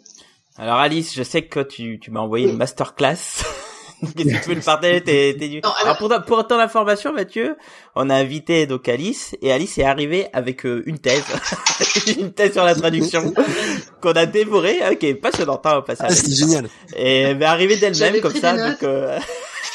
incroyable. Donc vas-y Alice. Euh, non, alors je voulais rebondir sur l'exemple de l'amour est dans le pré dans Deadpool. Moi, je ne connais pas bien Deadpool dans les comics. Je connais uniquement, euh, j'ai vu uniquement le premier film. Mais j'ai tendance à penser que Deadpool, c'est vraiment l'exemple où tu peux te permettre de citer l'amour est dans le pré, mm. euh, parce que le contexte le permet. Oui. Mais c'est d'autres contextes où ça le ferait pas. Mais Deadpool, effectivement, euh, c'est délirant, il fait des blagues. Euh, Deadpool, c'est le passe-partout entre guillemets. Donc, mais de toute façon, en plus, euh, pour pour compléter ce que tu disais, depuis les sorties des films, les les scénaristes écrivent de plus en plus le, le personnage comme dans les films, avec l'humour de Ryan Reynolds, etc. Ça ça j'allais dire ça s'entend. Non ça s'entend ça ça s'entend pas ça se lit. Mais ça se sent dans les dialogues en fait clairement limite il y a la voix de Ryan Reynolds qui est en train de de, de réciter des bulles hein, c'est clair et net donc, euh, mais ouais, Deadpool, c'est ça l'avantage. L'avantage d'un personnage comme ça, c'est au final, tu peux lui faire dire à peu près ce que tu veux, quoi. Voilà. Et du coup, Alice, sur tes difficultés. Quoi tes plus grosses euh, Alors, les difficultés. Euh, alors, ah, euh, prémisse. certaines des difficultés que je que j'ai mis dans ma thèse, elles sont inhérentes au fait que c'est de l'anglais. Et d'ailleurs, j'ajoutais à propos des critiques des critiques de la traduction, c'est que quand tu travailles en anglais vers français ou en anglais vers italien, en anglais vers polonais, à partir de l'anglais, euh, c'est quand même problématique, enfin pas problématique en soi, mais tes lecteurs sont susceptibles de comprendre l'original. Ouais. Peut-être ah, pas bah, aussi bien que toi. J'allais y venir, donc euh, ok. Ok, donc je fais. Écoute, je vais non, non, non, non, non, non, mais continue, continue. Ça, ça permettrait d'en parler, euh, de pas en parler. Vas-y, tu peux l'avoquer. Euh, donc, ils comprennent l'anglais, un minimum. Peut-être qu'ils croient même le comprendre mieux qu'ils ne le comprennent en réalité, mais de toute manière, aujourd'hui, en 2000, dans les années 2020 et déjà dans les années 2010, qui euh, n'est pas confronté à l'anglais au moins hebdomadairement, quoi. Tu mm. vois, entre les films, les séries, les podcasts, infos, à un moment donné, tu vas entendre de l'anglais, quoi. Euh, et donc, ils peuvent un peu t'attendre au tournant, aller voir le, enfin, aller voir l'original et se dire, mais hmm, ce n'est pas la même chose. Tandis que si tu travailles, euh, prenons une langue qui est pas hyper commune en France, si tu travailles en bulgare vers le français, ouais. le lectorat français qui est susceptible d'aller vérifier l'original en bulgare et de te critiquer, il est quasiment inexistant. Quoi. Oui, effectivement. Euh, et moi, je connais la personne qui traduit en néerlandais euh, cette autrice polonaise, Olga, euh, je ne sais plus comment, qui a eu le prix Nobel il y a quelques années. Je pense qu'elle n'est pas confrontée à ce genre de problème. Qui, en, aux Pays-Bas, je pense pas qu'il y ait énormément de polonophones aux Pays-Bas. En anglais-français, par contre, euh, tout le monde est susceptible de comprendre ce que racontait votre original et donc d'avoir sa propre opinion ce qu'il aurait fait, sur ce qu'il aurait fallu faire. C'est clair. Voilà. Ça, c'est une difficulté. D'ailleurs, je, vais me permettre de rebondir vite fait là-dessus. Il y a, il y a quelque chose euh, que euh, les lecteurs ont, tendance à oublier ou à pas forcément comprendre. C'est que euh, comprendre, ça veut pas dire traduire, en fait. On peut très bien comprendre quelque chose, mais ça veut pas dire qu'on saurait bien le traduire. C'est c'est totalement différent. C'est peut-être ça peut paraître bête, hein, mais c'est pas parce qu'on a compris quelque chose qu'on sait comment on va l'exprimer en français en fait derrière. Non, mais c'est bien de le dire parce que souvent les gens disent ah bah ouais mais c'est pas ce qui est écrit en anglais. Mm. Sauf que tu l'avais dit dès le début, la traduction c'est pas euh, c'est pas du copier-coller, il y a forcément une adaptation et une réflexion à avoir. Bah, si c'était du copier-coller, de toute façon, euh, je pense que Alice et moi, on n'aurait plus beaucoup de, de, de, travail, ou alors on serait plus traducteur, mais seulement euh, relecteur, quoi sans, sans vouloir insulter les lecteurs ni quoi que ce soit, mais notre statut aurait euh, aurait disparu, on serait plus euh, payé de la même façon. Euh, enfin, de toute façon, on va pas ouvrir un débat sur euh, les nouvelles, enfin tout, sur l'intelligence artificielle, etc. En plus, c'est des exactement, exactement, mais mais voilà, c'est. Je te redonne la parole, Alice. Vas-y. Alors, donc, euh, première, euh, une petite difficulté anglais-français qui est toute bête, hein, mais euh, qui peut être un casse-tête infernal, quoi. Le tutoiement et le vouvoiement. Ça aussi, c'est inhérent à l'anglais, hein, parce que parce bah, que parce qu'il y a des langues qui vont qui vont fonctionner plus proches du français. Ou bien, si vous traduisez en italien, espagnol ou espagnol-italien, j'ai tendance à penser que le tutoiement vouvoiement sont les mêmes. Mais en anglais-français, énorme problème, l'anglais n'a que you. Hmm. Que ce soit un, un vous pluriel de politesse, un vous pluriel, un vous singulier de politesse, ou un tu singulier de politesse, un euh, pas un tu de singulier de politesse, un tu normal, quoi, familier à une personne, c'est you tout le temps.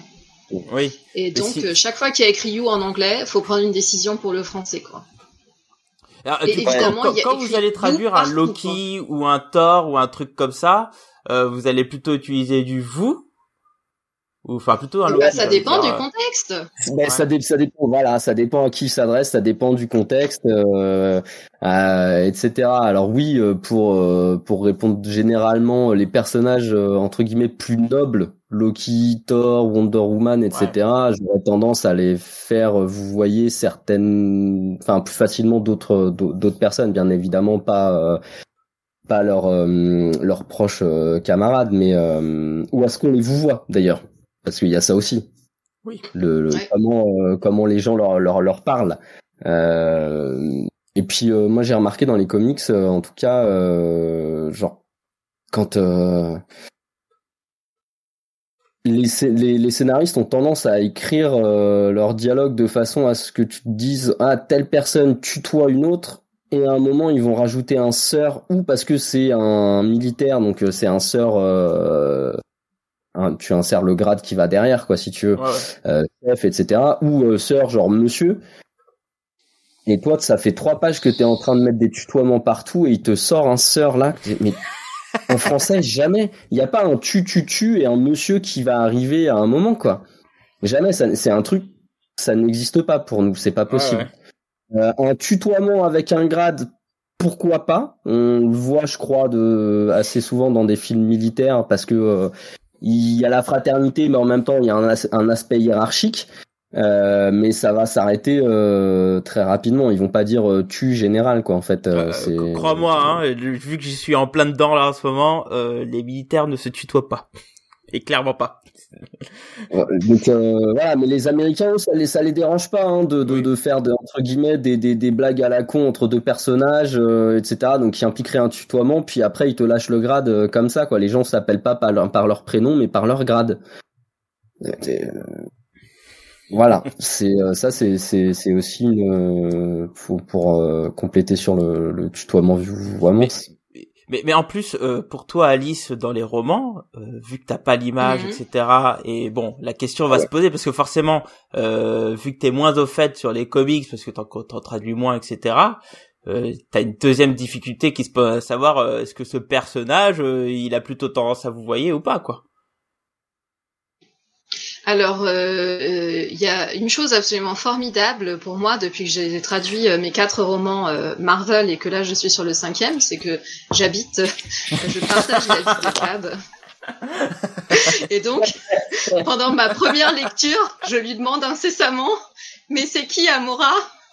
C'est qui Bullseye?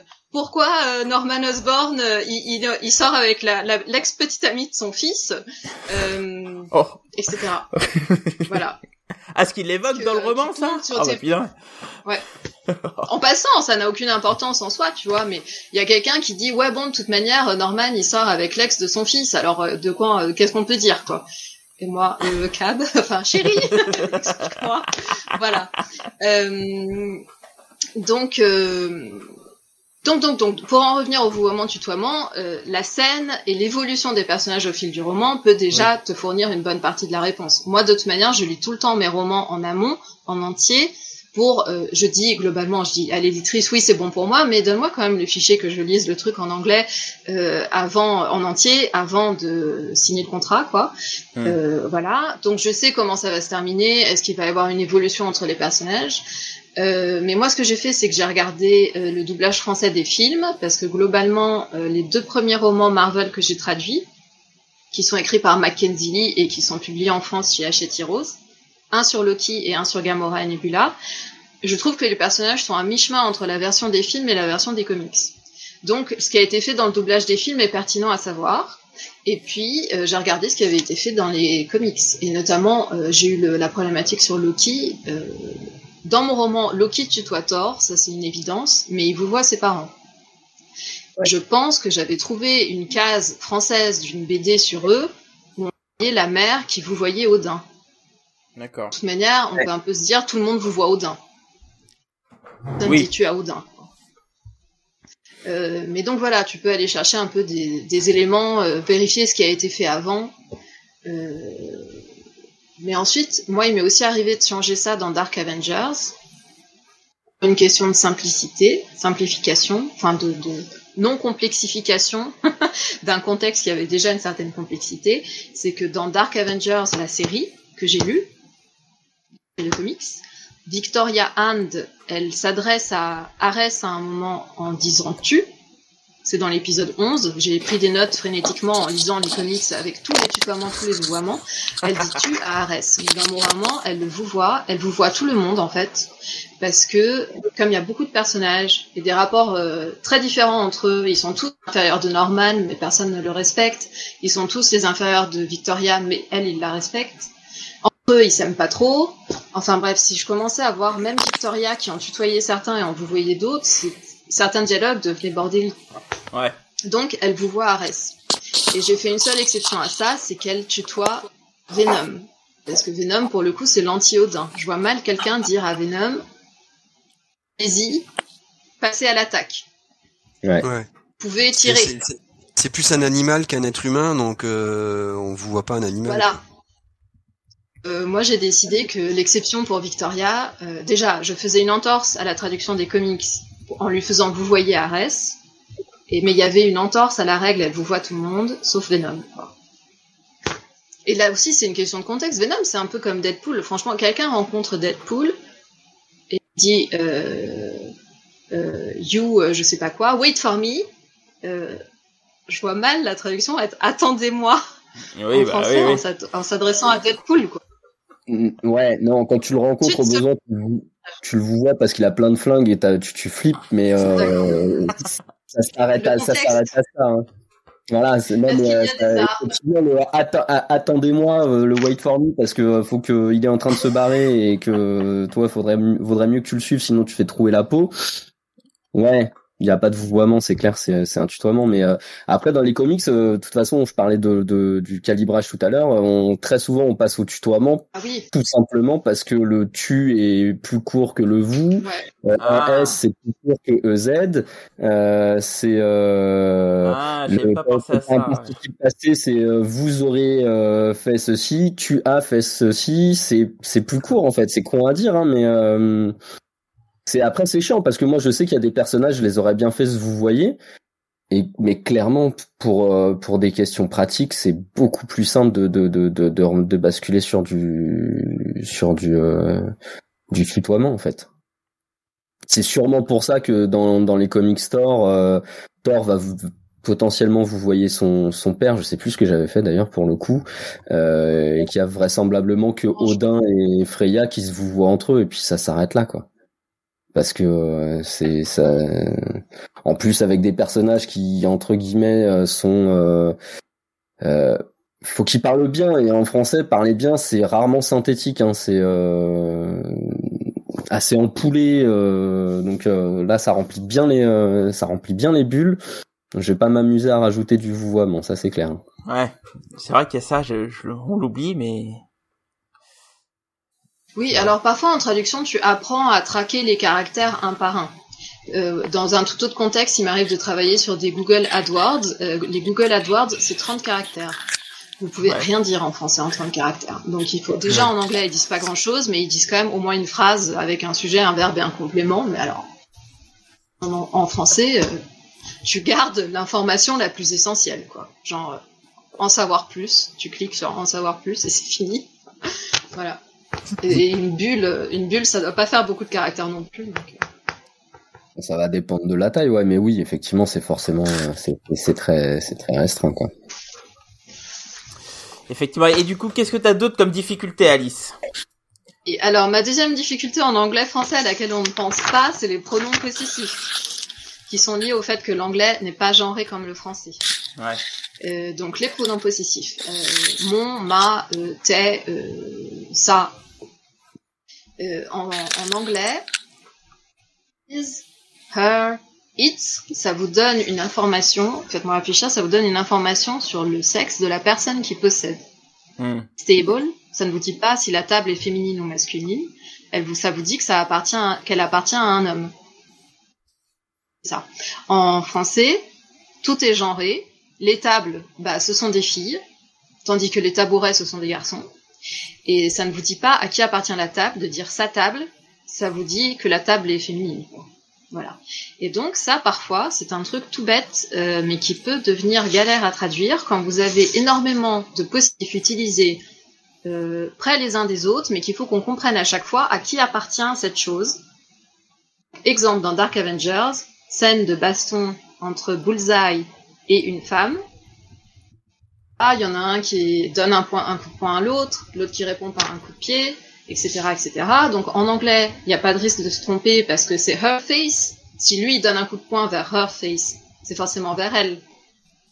Et elle, euh, elle, euh, elle réussit à détourner son poing à lui et, c'est en anglais c'est his fist over her shoulder. Donc il y a aucun doute, c'est son poing de bullseye sur son épaule à elle. Mais si vous mettez euh, son épaule, son bras, sa jambe et son coup de pied sans répéter le sujet à un moment donné pendant un paragraphe qui fait dix lignes, Ouais. au bout d'un moment, on ne comprend plus du tout qui est en train de taper sur qui, avec quoi. voilà. Et donc, euh, il y a des... Parfois, c'est très clair. Dans ce paragraphe-là, ma première phrase, c'est Bullseye intercepta l'arme grâce à son bracelet de protection. Là, c'est évident que c'est celui de Bullseye, c'est la première phrase. Mais euh, il y a des moments où j'ai dit sa propre épaule. Elle le fit basculer sur sa propre épaule pour dire que c'est son épaule à elle. Ou bien son point à lui. C'est pas ce qu'il y a de plus élégant, mais ça permet de bien clarifier que c'est le point du gars, du, de l'homme. Et ça, c'est technique, quoi. c'est intéressant. Euh, c'est intéressant parce qu'en soi, le paragraphe n'a pas de difficulté particulière. Euh, il se donne des coups de poing et des coups de pied. J'ai bien compris ce qui se passe. Une fois, j'ai eu du mal à visualiser une scène, mais bon, en réfléchissant, en essayant de mettre en scène, j'ai compris. Euh, mais alors, par contre, pour être sûr C'est là que t'as recours à Cab aussi, en fait. Oui, et une fois, oui, oui, je le lui ai dit, je comprends pas, je comprends pas comment ils font. Euh, mais par contre, pour le rendre en français d'une manière ultra fluide, pour que le lecteur puisse lire ça euh, sans se rendre compte qu'il est en train de réfléchir à qui tape sur qui, quoi. Euh, c'est Ouais. une autre histoire. Et ça demande Ouais, pas mal d'attention, quoi. Et, Ouais, t'es et- obligé de faire un rappel euh, en utilisant d'autres champs lexicaux de, de la, du français, quoi. Ouais, Voilà. effectivement. Vas-y, Mathieu. Euh, enfin, en... en- vas-y. Oui, Mathieu, t'avais un truc à dire, je crois. Ouais, bah, je, je laissais, je laissais Cap terminer et puis je peux ma question après. Euh, donc voilà, et ça c'est c'est comme le vouvoiement tutoiement, c'est quand même des choses dont le lecteur ne se rend pas spécialement compte. quoi. C'est pas, c'est- euh, des- Ah bah, clair. pas des trucs intraduisibles, le vouvoiement et les pronoms possessifs, mais il faut vachement réfléchir. Quoi. Bah, ça Ah peut oui, devenir, comme tu le disais, très pénible à lire. Ah, Pardon, vas-y. Oui, voilà, si vous vous y prenez mal, euh, vous- euh, le lecteur il comprend plus rien. Si vous vous y prenez mal dans trop d'explications, ça devient hyper lourd. Donc il faut espérer que vous avez trouvé le bon équilibre. Et ce qui est très bien, c'est qu'on a une relecture de toute manière en, avec l'éditeur.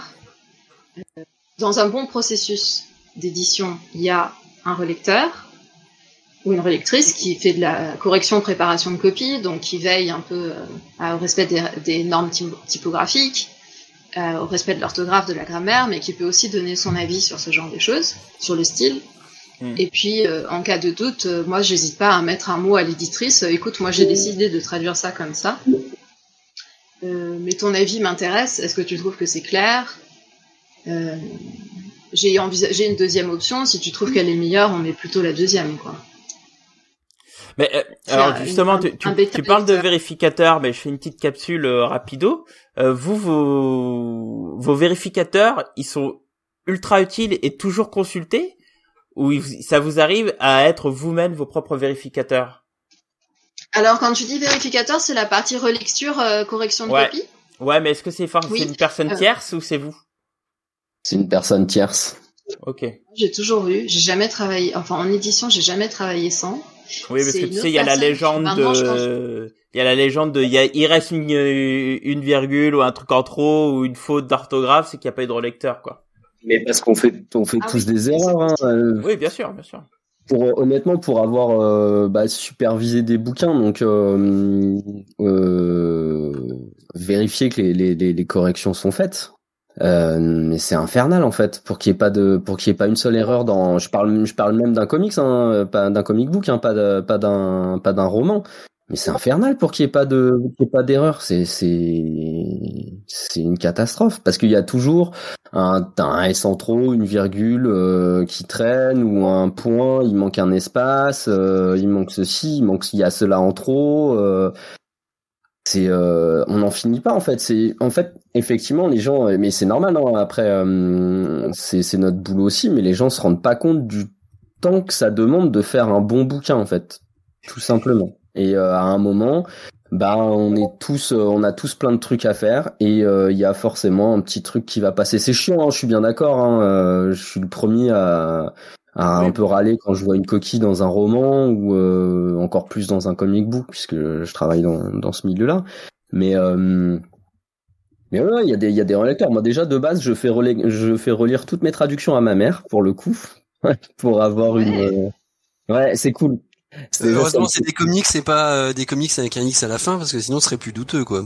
Oui, là, je lui ferais peut-être pas relire. Bon, en plus, euh, sachant qu'elle relit que les documents Word, elle a pas, elle a malheureusement pour elle pas droit au lettrage. Mais euh, ça me permet de gagner du temps sur l'orthographe. et puis, de temps en temps, quand elle me dit ouais, t'étais pas trop inspiré là, tu vois. Autant de temps en temps, ça peut être ouais parce que le scénariste l'était pas non plus, donc ça va pas forcément donner un chef-d'œuvre. Mais il y a assez souvent, ça veut dire qu'il faut que je me repose quelques questions quand même, quoi. Donc c'est assez cool d'avoir un regard extérieur. Puis après, de toute façon, chez euh, tous les éditeurs, il y a des relecteurs. C'est euh, relecteur ou relectrice, on est bien d'accord, mais euh, c'est même chez Panini, puisque je sais que c'est la, la, la, la, ce qui leur était le, le plus souvent reproché. Il n'y a pas de relecteur, etc. Si, il y en a. Il y a même des relectrices qui sont très bien et qui prennent contact avec avec moi dès qu'elles ont des, des doutes. Euh, et ça, c'est assez cool d'ailleurs parce que ça peut permettre de euh, bah, d'avoir de meilleures traductions en fait, tout simplement parce que euh, avoir un peu plus de recul sur sur ce qu'on a fait, ça permet de voir que ça passe pas. Puis de toute façon, en plus de voir notre traduction lettrée, j'en discutais avec avec des collègues il y a pas longtemps. En fait, voir nos mots dans traits, donc dans, dans les bulles de la version française, ça permet de voir que certaines choses qu'on a faites ne fonctionnent pas en fait, ou sont pas géniales. Ça fonctionne, mais c'est il y a un autre truc de mieux et euh, etc. Bon, malheureusement, les, les délais sont, sont tels qu'on qu'on peut pas repasser euh, derrière euh, derrière tous nos tous nos comics. C'est dommage, mais mais ouais, il y a forcément des, des relecteurs, ça vaut mieux hein, parce que de toute façon, enfin. ah bah oui, c'est clair. Et euh, autre question euh, pour, toi, Alice, c'est que euh, le fait de pas avoir d'image, est-ce que ça ça t'amène d'autres difficultés? Ouais, c'est c'est la question. Alors je crois pas. Ouais. Genre mais pour les scènes de, de... Est-ce que tu les scènes de combat, Alors, oui. les scènes de combat, tu parlais si de je pouvais avoir un petit dessin pour certaines scènes de combat, ça pourrait aider. Ah donc Cab il arrive et il te dessine des petits stickmen Cab des stickmen qui qui font vomir et tout ou il se débrouille ça va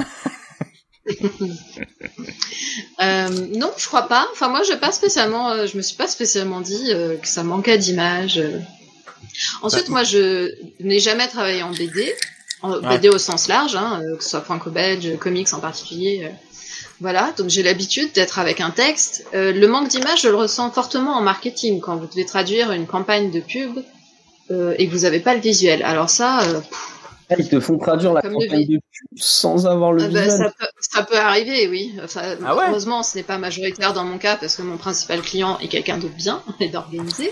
Mais ça peut arriver. Et là, euh, pouf, euh, vous voulez vendre une moto, euh, mais vous savez pas si la moto elle est présentée dans un paysage enneigé, euh, sur autoroute. Voilà. mais je voulais revenir sur cette histoire de relecture et de, de enfin de contrôle quoi. Euh, en édition, si l'éditeur est sérieux, euh, il y a toujours de, une relecture. Oui. Euh, dans la presse, c'est quelque chose qui a été beaucoup critiqué parce qu'apparemment tous les grands journaux, ils ont totalement sabré leur service interne de relecture et c'est pour ça que maintenant il y a tellement de fautes d'orthographe atroces dans les journaux. J'ai vu quelques-unes qui m'ont fait blêmir, quoi. Euh, mais moi, ce que je fais depuis plusieurs années, c'est que je travaille en binôme avec le copain traducteur qui m'a fait en fait arriver sur ces romans qui s'appelle Laurent. Grâce soit rendue à Laurent, si tu nous écoutes. Euh, et euh, on se relie mutuellement. En fait, quand on a fini notre roman, on l'envoie à l'autre. Et c'est déjà une première relecture avant de montrer à l'éditeur qui permet déjà d'aplanir pas mal de difficultés. Euh, et Laurent, encore plus que mon éditrice, j'hésite pas à lui dire, écoute, cette blague, je la comprends pas vraiment, ou cette chose me laisse perplexe, ça, on l'a déjà dit, la page d'avant, je peux peut-être le supprimer ici, parce que parfois il y a pas mal de répéter ad aeternam. Les Anglais sont quand même très forts à ça hein, pour se répéter. Hein, c'est, euh. et, euh, et, ça permet déjà de lever beaucoup de doutes et d'avoir un premier contrôle qualité, quoi, hors, hors maison. Et ensuite, il y a la relecture de l'éditrice, évidemment, qui a son mot à dire, et une professionnelle externe, euh, qui sont généralement des freelances, hein, les correcteurs aussi, euh, et ensuite, on relit sur épreuve. Et je trouve aussi que relire sur épreuve avec le fichier mis en page, avec la typo finale qu'il y aura dans le roman, Euh, bon, déjà, ça fait au moins un mois que vous avez fini, un mois et demi que vous avez fini votre traduction, donc le cerveau a reposé, ça a décanté, vous êtes passé un peu autre chose et vous avez un, œil neuf, mais le changement de typo aide beaucoup. Et moi, d'ailleurs, avant d'envoyer à l'éditrice, je fais une relecture sur papier. J'imprime mes 150 pages ou 200 pages Word. Ah bah bonjour développement durable. J'allais dire la même chose. Et euh, une relecture sur papier, déjà, c'est à l'horizontale et pas devant soi euh, sur écran, et ça change déjà pas mal de choses. Hein. Il y a des choses qui me semblaient bien, euh, euh et là, tout d'un coup, et je repère des coquilles parfois. Alors ça, euh, ou un mot répété. Mon, mon antidote n'a pas repéré qu'il y avait un mot, un mot répété. mon œil sur écran ne le voit pas, mais dès que j'imprime, je vois. Ouais, ouais, mais ça, ouais, ça, ça me paraît, ça me paraît un peu logique pour le coup. Ouais, c'est intéressant parce que je pensais pas qu'en changeant de format, ouais, ça vous a, vous avez d'autres, euh, du coup, points de vue, euh, c'est intéressant. Bon, ouais, c'est... désolé, on va devoir avancer parce que je vous l'ai dit, on ouais, a ouais. un objectif de, de 2h30 euh, grand max. Vous savez tous qu'on va faire 4 heures. Donc euh... en fait, on va faire deux soirées. Ce soir, il 24. Hey on, on, on, va le gérer, on va le gérer. Euh, mais parlons maintenant plus précisément, parce que là on a beaucoup parlé de traduction pure, etc. et tout, c'était hyper intéressant. Mais euh, on est un podcast de comics, hein, donc euh, voilà, le but c'est de parler aussi de, de comic book et d'univers de comic book. Euh, question pour vous deux, alors plus pour Alice parce que Mathieu, je pense que je sais que tu connais les univers de comics, que je te vois sur les salons, on discute avec des auteurs et tout. J'ai pas trop de, de peur à ce niveau-là, mais pour le coup, toi Alice, euh, les univers avant de les traduire, hormis par câble, est-ce que tu connaissais ces univers-là ou en fait tu as la chance d'avoir euh, une bibliothèque euh, vivante à côté de toi? Bah, j'ai la chance d'avoir une bibliothèque vivante. non, euh, ces dix dernières années, quand même, euh, l'univers Marvel, il s'est quand même beaucoup popularisé ouais. auprès des non-lecteurs de comics via les films. les, films. Parce que j'ai ouais. vu quand même une bonne partie des films Marvel du MCU, donc ça fait déjà une grosse porte d'entrée. Euh, parce que moi, j'ai quand même essayé de faire un petit bilan avant de hors cinéma, avant de traduire ces romans. Mes lectures en comics, c'était essentiellement Bone, Hellboy et Lock and Key. Donc déjà un style qui n'a rien à voir avec les super-héros, euh, plutôt le côté fantastique et horrifique. Euh, non, mais c'est déjà très bien. Et les trois sont quand même de la grosse qualité. Hein, ouais. ouais. Ah, euh, bon. Euh, mais bon, Hellboy a beau être génialissime, ça n'aide pas à traduire euh, un bouquin sur Loki, sur Gamora euh, ou sur les X-Men. Oh, Loki encore, on pourrait se poser des questions. Il mais il y a une petite analyse. Un petit mais les Dark Avengers, Ouais. beaucoup moins. Venom. Ouais, euh, Dark Avengers, c'est un peu, un peu plus bourrin, j'ai l'impression quand même. Ouais. Euh, Et- mais et- donc et- moi, ce qui tombe, Vas-y, vas-y, fini Alice. donc moi, ce qui tombe bien, c'est que Cab euh, connaît très bien les univers parce qu'il lit depuis très longtemps euh, et qu'il a énormément de comics à la maison. Donc j'ai lu plein de choses pour euh, Ouais, je tiens à dire que ça, c'est pas écrit par pratique. Carriaris et qui est publié en France par 404, euh, qui euh, qui qui met en scène Tempus et Triage et déjà ça, je pense que même beaucoup de lecteurs de comics ne connaissent pas Tempus et Triage parmi les X-Men. Oui. Mais bon, c'est des personnages de Bendis qui sont mis en scène dans Uncanny X-Men volume 3. Euh, et plus précisément après l'épisode 6 et 7, parce que les épisodes 6 et 7 ont leur importance sur les événements du roman. Euh, et ben, je les, ils étaient à la maison. J'avais tout Uncanny X-Men volume 3, donc j'ai lu les 30-35 euh, numéros de Uncanny X-Men volume 3, D'accord. scénarisés par notre Par ami contre, le- le- la souffrance, Euh, Ouais, voilà. j'avoue, ça a dû être un peu dur quand même. Au début, c'était pas trop pense- mal, hein. Mais après, pff, Euh, je pense que effectivement j'ai compris que les autres GG euh, te charrient un peu sur Bendis. Euh, et sinon il y a toujours la possibilité dans en bibliothèque euh, ou de ou d'acheter pour Gamora et Nebula j'ai acheté Gardien de la Galaxie Prélude parce que une des BD des histoires qui sont dedans met en scène Nebula et c'est hyper important pour le roman. Le lecteur il pourra lire sans avoir lu la BD parce que les événements essentiels de la BD sont résumés dans le roman. Mais moi, en tant que traductrice, je voulais aller au-delà, être vraiment sûre que j'avais les visuels euh, et tout. Et euh, bon, voilà, il se trouve que Cab n'avait pas acheté euh, ce comics-là, mais qu'il était encore en vente au moment de ma traduction, donc je me le suis acheté. nul n'est parfait. Internet, il n'y en a que Internet, 6000 maintenant, à Il y la a des maison. bases de données sur tout, donc, vous pouvez aller la fiche, vous prenez une heure et vous lisez la fiche sur... Moi, je me demandais dans quelle librairie tu les avais achetés, en fait. Oui, hein, aussi, une librairie à Versailles qui est, est- est excellente. Venez, si vous passez par Versailles. c'est pas loin du château. le comptoir de la BD, ils vous attendent. Et ils ont plein de comics. Et un expert en comics. Oh, un expert. Euh... Bon, bref, Mathieu. Euh... Mathieu, alors toi, j'ai une autre question pour toi parce que. Euh, euh, alors, j'ai deux petites questions. D'abord, quand tu fais une traduction, est-ce que tu as lu au préalable euh, la, la VO euh, Quand je dis la VO, c'est-à-dire. quand je te dis au préalable, c'est-à-dire bien avant, en te disant euh, ah tiens, ah. ce serait cool, je vais essayer de chercher cette série auprès de, de Sophie pour lui demander, etc. Ou et et autre question qui est un peu associée, est-ce que justement tu as une volonté de, de traduire certains univers ou certaines œuvres? Alors déjà, euh, chercher une des euh, comment dire des, des, des, BD, enfin des comics auprès de quelqu'un, ça va être auprès de, de mon libraire parce que je peux malheureusement pas les demander aux, à mes éditeurs qui vont pas me les donner malheureusement. Voilà. Euh, bah, je, euh, je, lis pas mal de trucs de pour moi, pour mon propre plaisir de base. Donc euh, euh, et euh, c'était quoi tes, tes deux questions déjà? Est-ce que, tu lis, euh, par exemple, est-ce que tu, sachant que tu traduis Deadpool en, français, est-ce que tu lis en anglais en disant bah ça j'aurais à traduire dans six mois?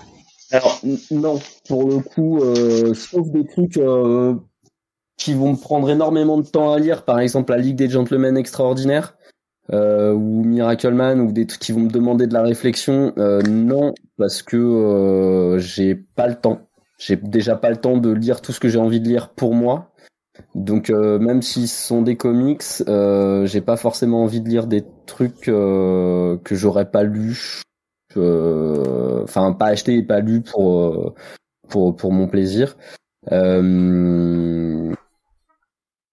Après, ça m'est arrivé de, de, de, de, lire effectivement euh, des, des comics en me disant ah ça ça me plaît bien, j'aime bien tel auteur, euh, j'aimerais bien le traduire, donc tant qu'à faire, euh, comme j'ai envie de le lire, je le lis et ça peut me permettre d'en parler à un éditeur, voilà. Mais sinon, je lis pas en amont je sais pas du il euh, y, a, y a un éditeur une fois qui me l'avait dit bah c'était chez Urban c'était Yann Graff qui pour la série Deathstroke qui m'avait dit ouais ce serait pas mal quand même que tu prennes de l'avance parce qu'il a tendance à faire des allers-retours dans le temps.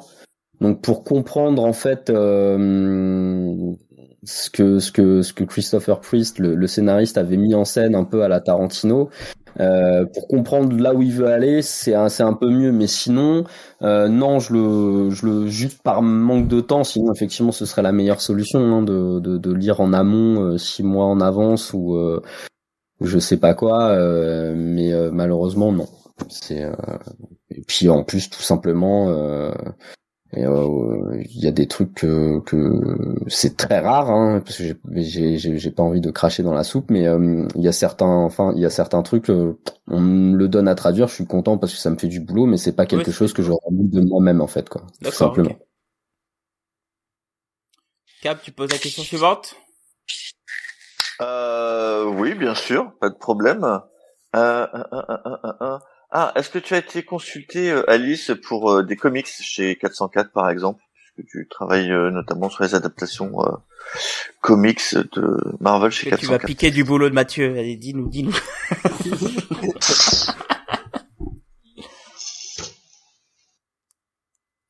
Alors, on n'a pas entendu ta réponse, Alice. Ah oui, alors en fait, il y a un phénomène très étrange, c'est que moi, je n'entends pas Cab. ah. En train de vous regarder, vous avez tous l'air ah. passionnés, ah. mais je n'ai aucun son. Ce qui explique peut-être qu'à d'autres moments précédemment, euh, j'ai cru qu'il y avait un blanc, mais j'entends tout le monde sauf Cab. Ah bon? Ah. bah, C'est bizarre parce que nous, on l'entend tous. Ah bah, il va être encore plus vexé, le pauvre. en gros, il te posait la question. Est-ce que tu as été consulté pour faire des comics euh, chez 404 Non. Non. Et est-ce que tu serais intéressé par en faire? Euh, Ils ont une branche comics, hein, ils ont 404 comics. Euh, oui, oui, absolument, dans l'absolu. Euh, oui, évidemment. Ensuite, ça pose quand même des contraintes très particulières de faire euh, du comics. Cette histoire de calibrage, c'est quand même, c'est pas, enfin, c'est pas, anodin, quoi. Mm. mais oui, dans l'absolu. mais de toute manière, c'est ce qui est tellement dans la traduction c'est que euh, vous pouvez faire plein de choses différentes et on n'est jamais arrivé au bout de ce qu'on peut faire. changer de support, c'est génial. Ouais, avec les difficultés qui vont avec, mais oui, effectivement. Ouais, mais c'est c'est apprendre de nouveaux euh, de nouvelles spécificités dans un boulot. C'est euh, pas un tout nouveau boulot, mais c'est une euh, un truc un peu différent de de de, de ce qu'on fait d'habitude et c'est c'est c'est vrai que c'est c'est cool. Enfin, quand quand j'avais traduit le, le, roman Batman là il y a des années, je sais même plus à quelle à quelle époque ça remonte. Euh, je m'étais aperçu rapidement que c'est pas du tout le même boulot parce que c'est pas le même rythme, c'est pas la même façon de voir les choses, c'est pas la même façon d'écrire, c'est pas. Hum, c'était bizarre, je, je, le referais bien d'ailleurs, mais euh, pour le coup, euh, mais euh, ouais, c'est un, un, un, autre boulot en fait, tout simplement. C'est. Euh, non, mais je pense de même que traduire des Google AdWords à 30 caractères, c'est pas du tout comme traduire un roman qui fait 90 000 mots, quoi. Ah par exemple, c'est un des charmes du métier, dirais-je. Euh, c'est, ça peut être des trucs que je déteste, traduire un, un slogan ou traduire un titre qui est euh, pour le coup intraduisible en, en français ou traduire euh, de temps en temps c'est Panini qui me demande de traduire des éditos ou des ou des trucs bah ouais commerciaux qui est à l'arrière des bouquins c'est pas c'est pas mon truc parce que c'est pas du tout euh, la façon dont dont, dont j'écris, dont je dont je parle, dont j'envisage les choses euh, et euh, un texte purement commercial pour en gros dire allez acheter ce bouquin sans dire allez acheter ce bouquin, j'y arrive pas quoi. C'est c'est très bizarre plus d'autant plus quand c'est mon boulot hein, pour le coup genre hey, c'est génial ce, ce bouquin est génial achetez-le je, je, je sais pas comment le faire c'est pas mon boulot, je sais pas. J'espère que le, les, les, relecteurs passent derrière après. Pour améliorer. On, quoi. On, se posait la question aussi, c'est que euh, il y a parfois dans les euh, dans les comics des messages politiques. Et euh, est-ce que c'est problématique à traduire? Oui et non. ça dépend ce que tu appelles message politique. Euh, c'est-à-dire. qu'il y a le euh, message de presse, par exemple, c'est ça, Thomas? Non, mais euh... engagé qui euh, qui transmet une idée. Euh, comment est-ce qu'on fait euh, pour, enfin, comment est-ce qu'on transmet l'idée sans sans que ça devienne trop appuyé, quel mot on emploie qui n'existerait pas en français, parce que ça a forcément un écho plus fort sur les réseaux que je sais pas que qu'une blague que tu disais sur l'amour est dans le pré, quoi.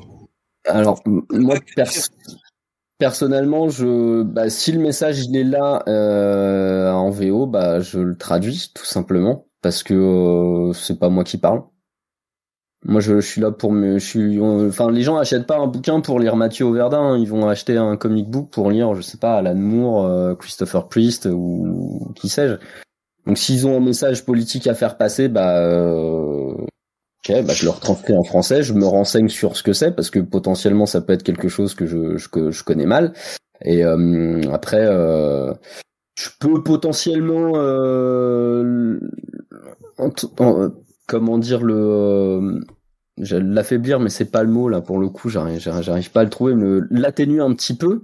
Si jamais je trouve que c'est vraiment violent et et surtout quand c'est très négatif, il y a, y a, certains personnages qui sont juste des, des raclures et euh, qui euh, qui ont des, des, des, propos qui sont euh, qui sont difficilement supportables. ça ça m'est arrivé un petit peu de, de, de, de le diminuer parce que c'était un peu dans, dans, dans le too much et que c'était c'était pas la peine. on avait bien qu'en fait à partir du moment où on a compris que le personnage c'est une c'est une raclure, bon, euh, pas besoin d'en faire trop quoi. Oui, voilà, c'est ça. Je, si euh, vraiment le, le, le, scénariste veut en faire trop, on déborde un petit peu, mais c'est pas la peine d'en mettre partout dans, dans, dans la pièce. Par contre, je, je m'interdis de, de censurer un,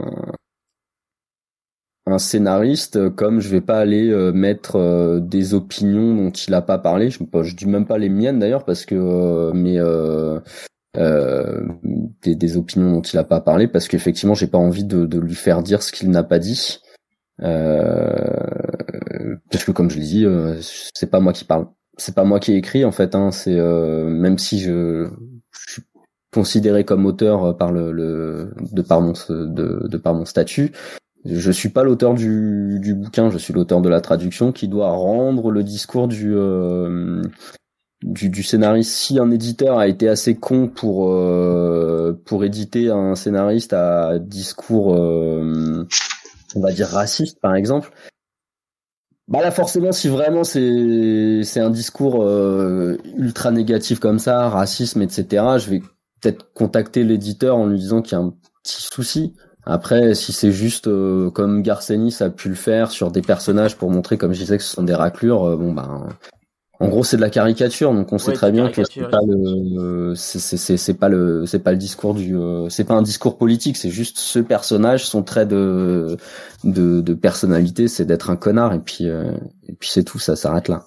Alors justement, je, je, vais faire, je vais vous poser une petite question assez rapide dans le fond, euh, parce que il y a ce problème-là dans les euh, dans les doublages, c'est-à-dire que euh, des fois ils font appel à des acteurs connus et donc du coup euh, c'est l'acteur connu que t'entends et pas le personnage en question qui double. Et, et justement dans les traductions, euh, vous de, de votre côté, le but c'est bien de traduire le personnage ou qu'il y ait du Alice ou du Mathieu. Bon Mathieu t'as répondu, alors du bah coup pour Alice.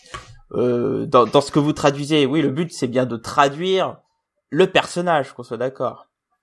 Ah bah oui. Oui, je dirais que c'est un peu le B à bas de la déontologie du traducteur professionnel quand même. Euh, tu racontes. Moi en plus, je suis très euh, sourciste. Il y a ce vieux débat euh, entre sourciste et cibliste. C'est les gens qui font plus attention à la langue de départ, les sourcistes, ah. la langue source ou ceux qui font plus attention à la langue d'arrivée, donc dans notre cas le français, qui sont ciblistes parce qu'ils s'intéressent plus à la langue cible. Moi, je suis quand même ultra sourciste. Il faut dire la même chose que l'original, quoi. C'est ça notre boulot. Euh, hmm. euh, bah, euh, on m'a déjà reproché effectivement d'être trop proche du texte pour et pas assez adaptateur, par exemple. Tu vois, ça c'est. Ensuite, il y a des gens qui sont totalement d'avis que le plus important, c'est que le texte soit très fluide, très beau, très élégant en français, quoi. Quitte à changer mm. un peu. Moi, je, je ne change rien.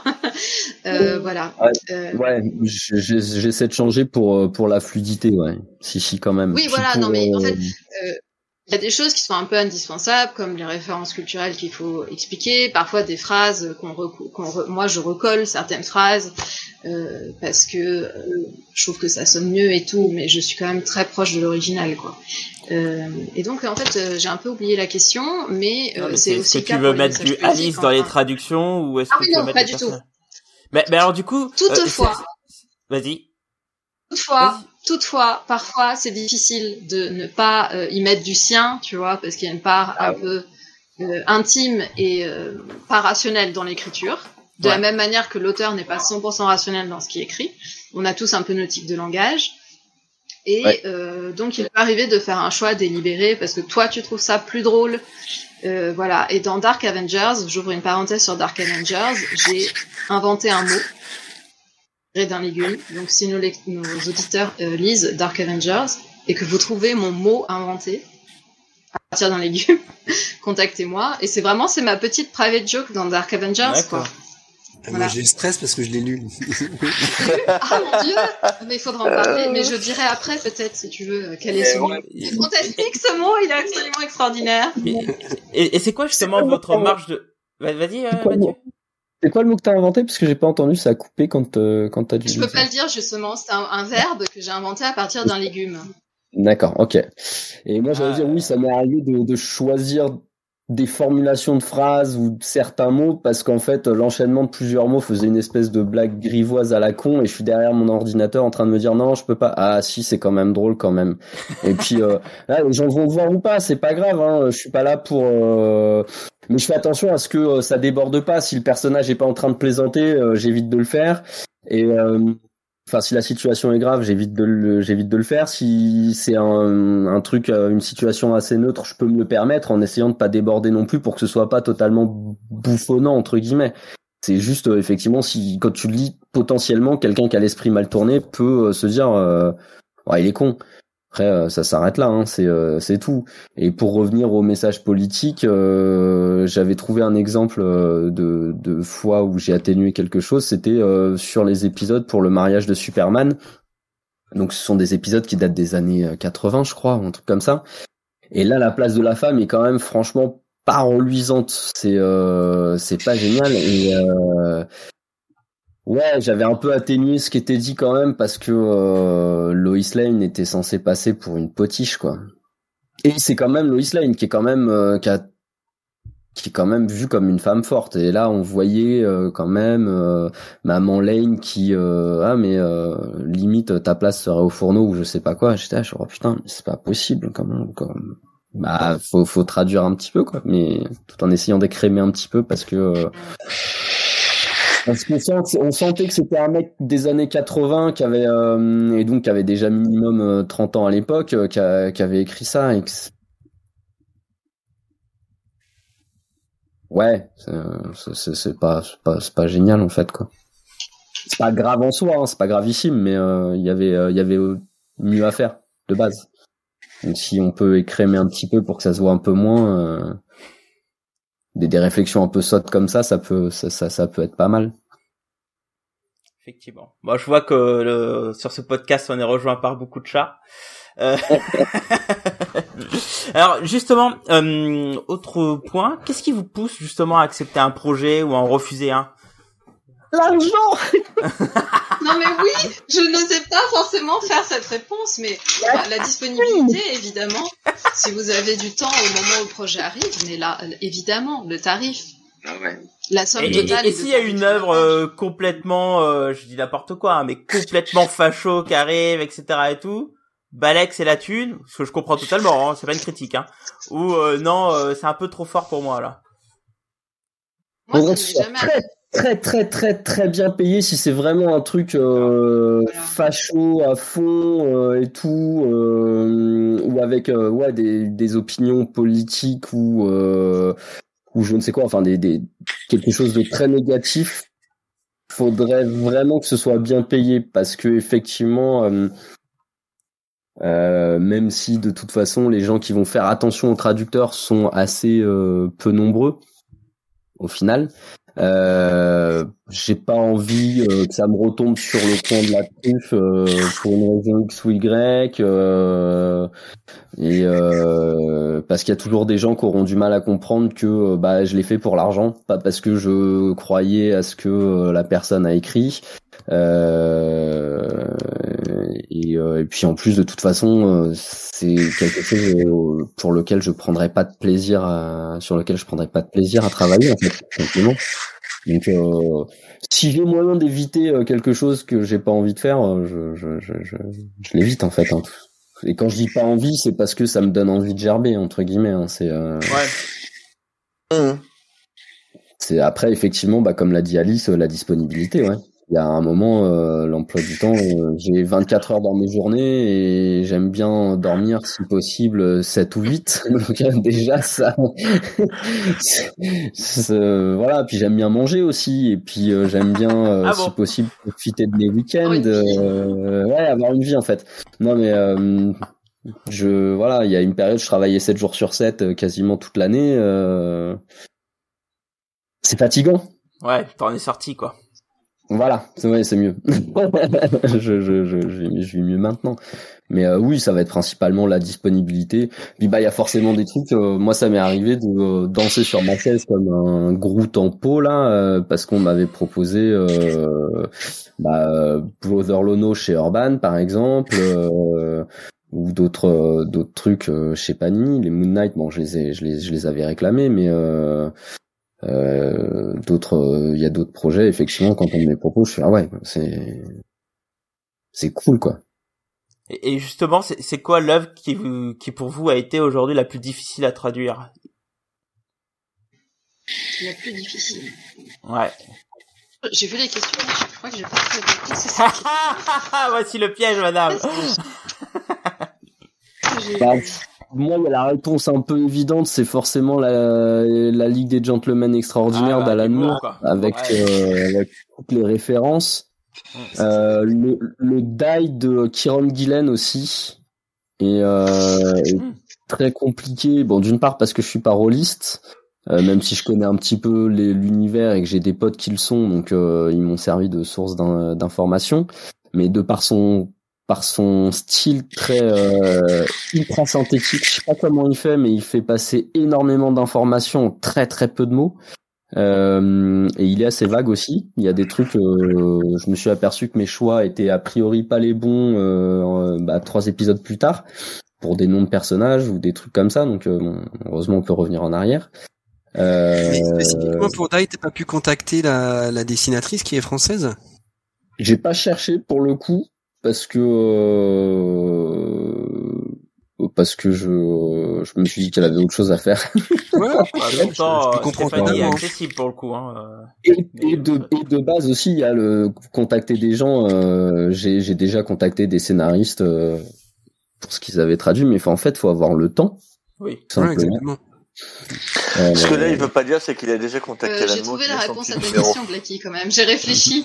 euh, alors, alors, il y en a un, c'est pas Marvel. Euh, clairement, une des, traductions les plus difficiles de ma vie, c'était un bouquin sur les exoplanètes euh, en espagnol. Et l'espagnol, ah c'est la langue avec laquelle je travaille le moins. J'ai un peu repris le travail avec l'espagnol avec 40 000 mots sur les exoplanètes. Heureusement, je connaissais un peu le domaine, ça aide énormément. Mais ça, ça a été un sacré, euh, un sacré morceau à mâcher. Bah ouais, euh, et non, là, parmi les romans Marvel, euh, celui sur Gamora et Nebula qui n'est pas encore sorti, qui est écrit par Mackenzie Lee, euh, que j'adore, au demeurant Mackenzie Lee, elle a chiffré tous les noms de chapitres, tous les titres de chapitres. Ils sont écrits à moitié en lettres et à moitié en chiffres. Et tu peux ah. retrouver les chiffres. Non, en plus, il n'y a pas que ça. Hein. Numéro 1, tu as à moitié chiffres, moitié lettres, il faut recomposer les titres en anglais il faut le traduire. Et heureusement, grâce à une copine euh, traductrice qui m'a relu, Nadège, si tu nous écoutes, mais sois bénie, elle s'est rendue compte qu'en fait, c'était toutes des références culturelles que je n'avais pas du tout relevées. Ah, euh, donc chaque titre, euh... et non seulement... Vas-y Mathieu. Euh, euh elle avait euh, mis un système de, de comment on appelle ça? Elle avait crypté les, euh, les titres ou? Ah, putain. Oh c'est pas c'est pas un code hyper difficile à, à craquer. Et heureusement, en quatrième de couverture, il y a une phrase qui est écrite à la fois en anglais normal et en anglais euh, codé. Et du coup, euh, j'ai reconstitué à partir de cette phrase-là. D'accord. Mais donc, numéro un, il fallait tout comprendre. Numéro 2, une fois que Nadège m'a fait remarquer que c'était des références culturelles, il a fallu les comprendre, aller les chercher, les comprendre, et essayer de trouver un équivalent. Alors là, euh, une galère sans nom, quoi. Et ensuite, une fois qu'on a validé les titres avec l'éditrice, au dernier moment, il a fallu que je les réencode en français, en réappliquant eh le code qu'elle. Et voilà. Ouais. Ça, ça a été un truc, je pense que les chapitres de Gamora et Nebula, ils ont présenté, c'est rien au niveau nombre de mots, mais ils ont représenté 10% du temps de traduction à eux tous. voilà, donc rien que pour ça, Gamora et Nebula, qui est très bon, au demeurant, lisez-le quand il sortira, euh, ça a été euh, un sacré, euh, un sacré morceau, quoi. D'accord. Et alors plus pour Mathieu, on voit que maintenant il y a un délai qui est beaucoup plus court par rapport à une époque entre la VO et la VF. Est-ce que ça complique le travail ou alors plutôt ça rajoute plein de boulot et puis euh, du coup euh, s'envoyer des billets un peu partout, etc. bah les deux. Alors euh, j'en arrive pas à faire euh, des douches de billets euh, bah, verts pour le coup puisqu'on est payé en euros. mais ouais, ça rajoute du boulot, ce qui est cool parce que je suis toujours preneur. Euh, par contre, effectivement, ça complique les choses parce que euh, tout simplement, on a moins de recul et que de temps en temps, un personnage va apparaître. Bah, pour revenir sur l'exemple du vouvoiement, on va décider qu'il va vous voyer telle autre personne. Fin du volume, et tu t'aperçois bah, à la fois d'après que euh, qu'en fait non. Et euh, tu, j'aurais même pas pu euh, aller aller euh, télécharger euh, un épisode l'épisode vidéo suivant parce que limite il est pas sorti ou ou des trucs comme ça ou tout simplement ouais parce que un, scénariste va laisser traîner une une intrigue et un choix que, que, que, que, de traduction que je fais à un épisode, bah, je m'aperçois que 5, 6, 10 épisodes plus loin, il, vaut rien. Et là, c'est très très chiant parce que ça veut dire que je suis obligé de d'adapter ce que ce que le scénariste a fait derrière pour euh, par rapport à ma traduction. Et c'est très très chiant parce que euh, ah et, et, et, quand c'est réédité, euh, par exemple, dans un autre format, de luxe, machin, est-ce que tu as justement la possibilité de corriger euh, ces, ces erreurs entre guillemets qui auraient pu exister? Déjà, je suis pas forcément prévenu généralement. Euh, si je le sais, ça peut m'arriver de laisser d'envoyer un, message euh, à l'éditeur Euh, là, j'ai demandé il y a pas longtemps euh, parce que Panini va faire un, va éditer un omnibus de Miracle Man. J'avais demandé à relire ce que j'avais fait parce que je sais qu'il y avait des trucs à, améliorer. Et en fait, niveau question timing, ça a pas pu se faire malheureusement que les délais étaient très très courts chez euh, chez Panini. Donc euh, moi je, moi, je, pense en plus, enfin à Amour, je pense que ça doit être galère à à traduire et donc, euh, entre guillemets, euh, la possibilité de faire une, légère coquille doit être assez fréquente. C'est absolument pas une critique, mais. Euh... non, mais oui. En plus, je sais qu'il y en avait, puisque à l'époque, euh, j'avais regardé sur sur les, je, je, suivais sur certains forums et je, je, je, sais qu'il y avait eu une ou deux erreurs qui étaient passées. donc j'aurais bien aimé les corriger. Maintenant, c'est juste effectivement que j'avais proposé à l'éditeur et juste question de temps en fait. Ils avaient pas absolument pas le temps euh, en termes de production de, de m'envoyer les fichiers que je puisse relire que après ce soit envoyé à au, à la correctrice qui va relire euh, ce que moi j'ai euh, j'ai j'ai fait j'ai demandé comme correction.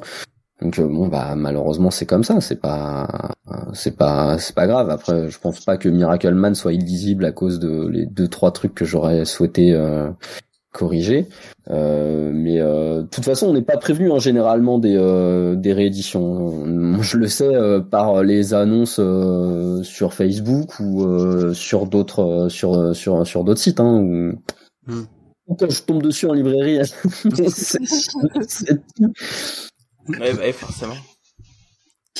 Alors, en parlant de, de, de ressorties, euh, est-ce que euh, tous les deux, bah Alice m'entend pas, donc faudra lui poser la question.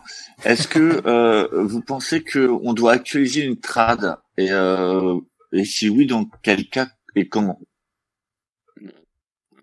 Tu vois, tu disais que tu voulais relire ton Miracle Man parce que t'avais, il y avait des trucs. Est-ce que c'est oui, ouais.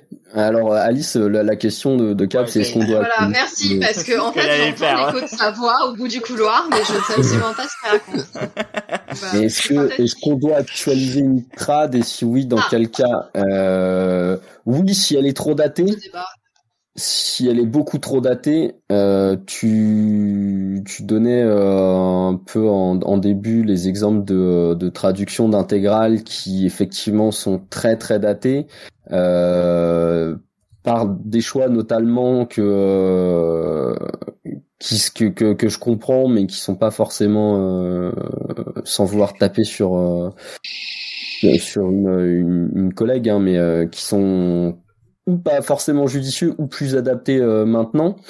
Euh... Ouais, c'est un, contexte différent de public aussi, je pense. Euh, faut, moi, je trouve faire attention. Euh, le public comics a évolué par rapport aux années 80.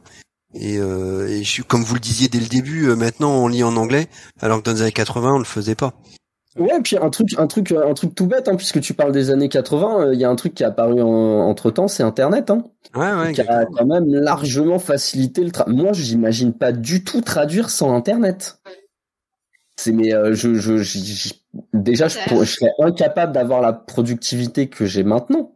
C'est euh, de toute façon c'est simple. Hein, enfin, t'imagines qu'en gros la production de comics sans Internet, tu la divises par deux quoi. Parce qu'on peut pas. Euh... et, tu es en train de nous faire un coming out en disant que en fait c'est Google Translate qui traduit. Qui, euh... ça, merci ah, on, on, a enfin, on t'a enfin grillé, Mathieu. Merci, mais en fait, euh, mais en fait, ce n'est qu'un qu'une image. Mathieu Verdun n'existe pas. C'est une, intelligence artificielle. euh, mais euh, non, oui, parce que euh, bah parce que de toute façon, euh, il peut y avoir aussi des, des, des éléments de langage qu'on a qu'on peut avoir utilisés qui qui vont être datés. C'est un support au final, ce genre d'outils, non? De quoi? Bah les les outils de traduction aujourd'hui, ça, ça ça ne peut qu'aider quoi. Alors c'est forcément, tu vas pas mettre euh, tes trucs complets sur Google Translate et te les traduire, mais aujourd'hui vous vous aidez de ce type d'outils. Enfin, il y a des trucs où forcément tu dois pas forcément avoir euh, la traduction si t'as un truc ancien, etc. Euh. Il n'y a pas du tout de, bah, de tout ce qui, ce qui peut être Google Translate, etc. par contre, évidemment, je vais sur des, des dictionnaires en ligne, des, des, sites avec avec des explications de, de texte ou des traductions de toute façon de de, de passages de bouquins. Parce qu'en fait techniquement quand il y a un un bouquin qui est cité et qui est le mieux c'est de c'est de de, de de, remettre la, la traduction officielle en fait. Enfin officielle ou la meilleure traduction qui existe euh, etc je sais qu'une fois j'avais eu du Edgar Poe euh, dans dans un bouquin et euh, j'avais choisi la traduction de je sais plus qui. Parce que je sais qu'il y, y, a un écrivain français euh, ultra célèbre qui a traduit. C'est Baudelaire c'est ça. Et euh, j'avais deux versions françaises chez moi. Une de Baudelaire enfin celle de Baudelaire et celle d'un autre euh, d'un autre traducteur qui a un qui a un nom de d'écrivain français très connu j'arrivais pas à mettre la main sur euh, sur ma, ma traduction de Baudelaire ou je l'avais pas encore, je sais plus. Bref. Et j'ai cru que celle que j'avais était celle de l'écrivain connu, donc euh, je l'ai mise et l'éditrice m'a dit ah bah pourquoi t'as pas mis celle de Baudelaire?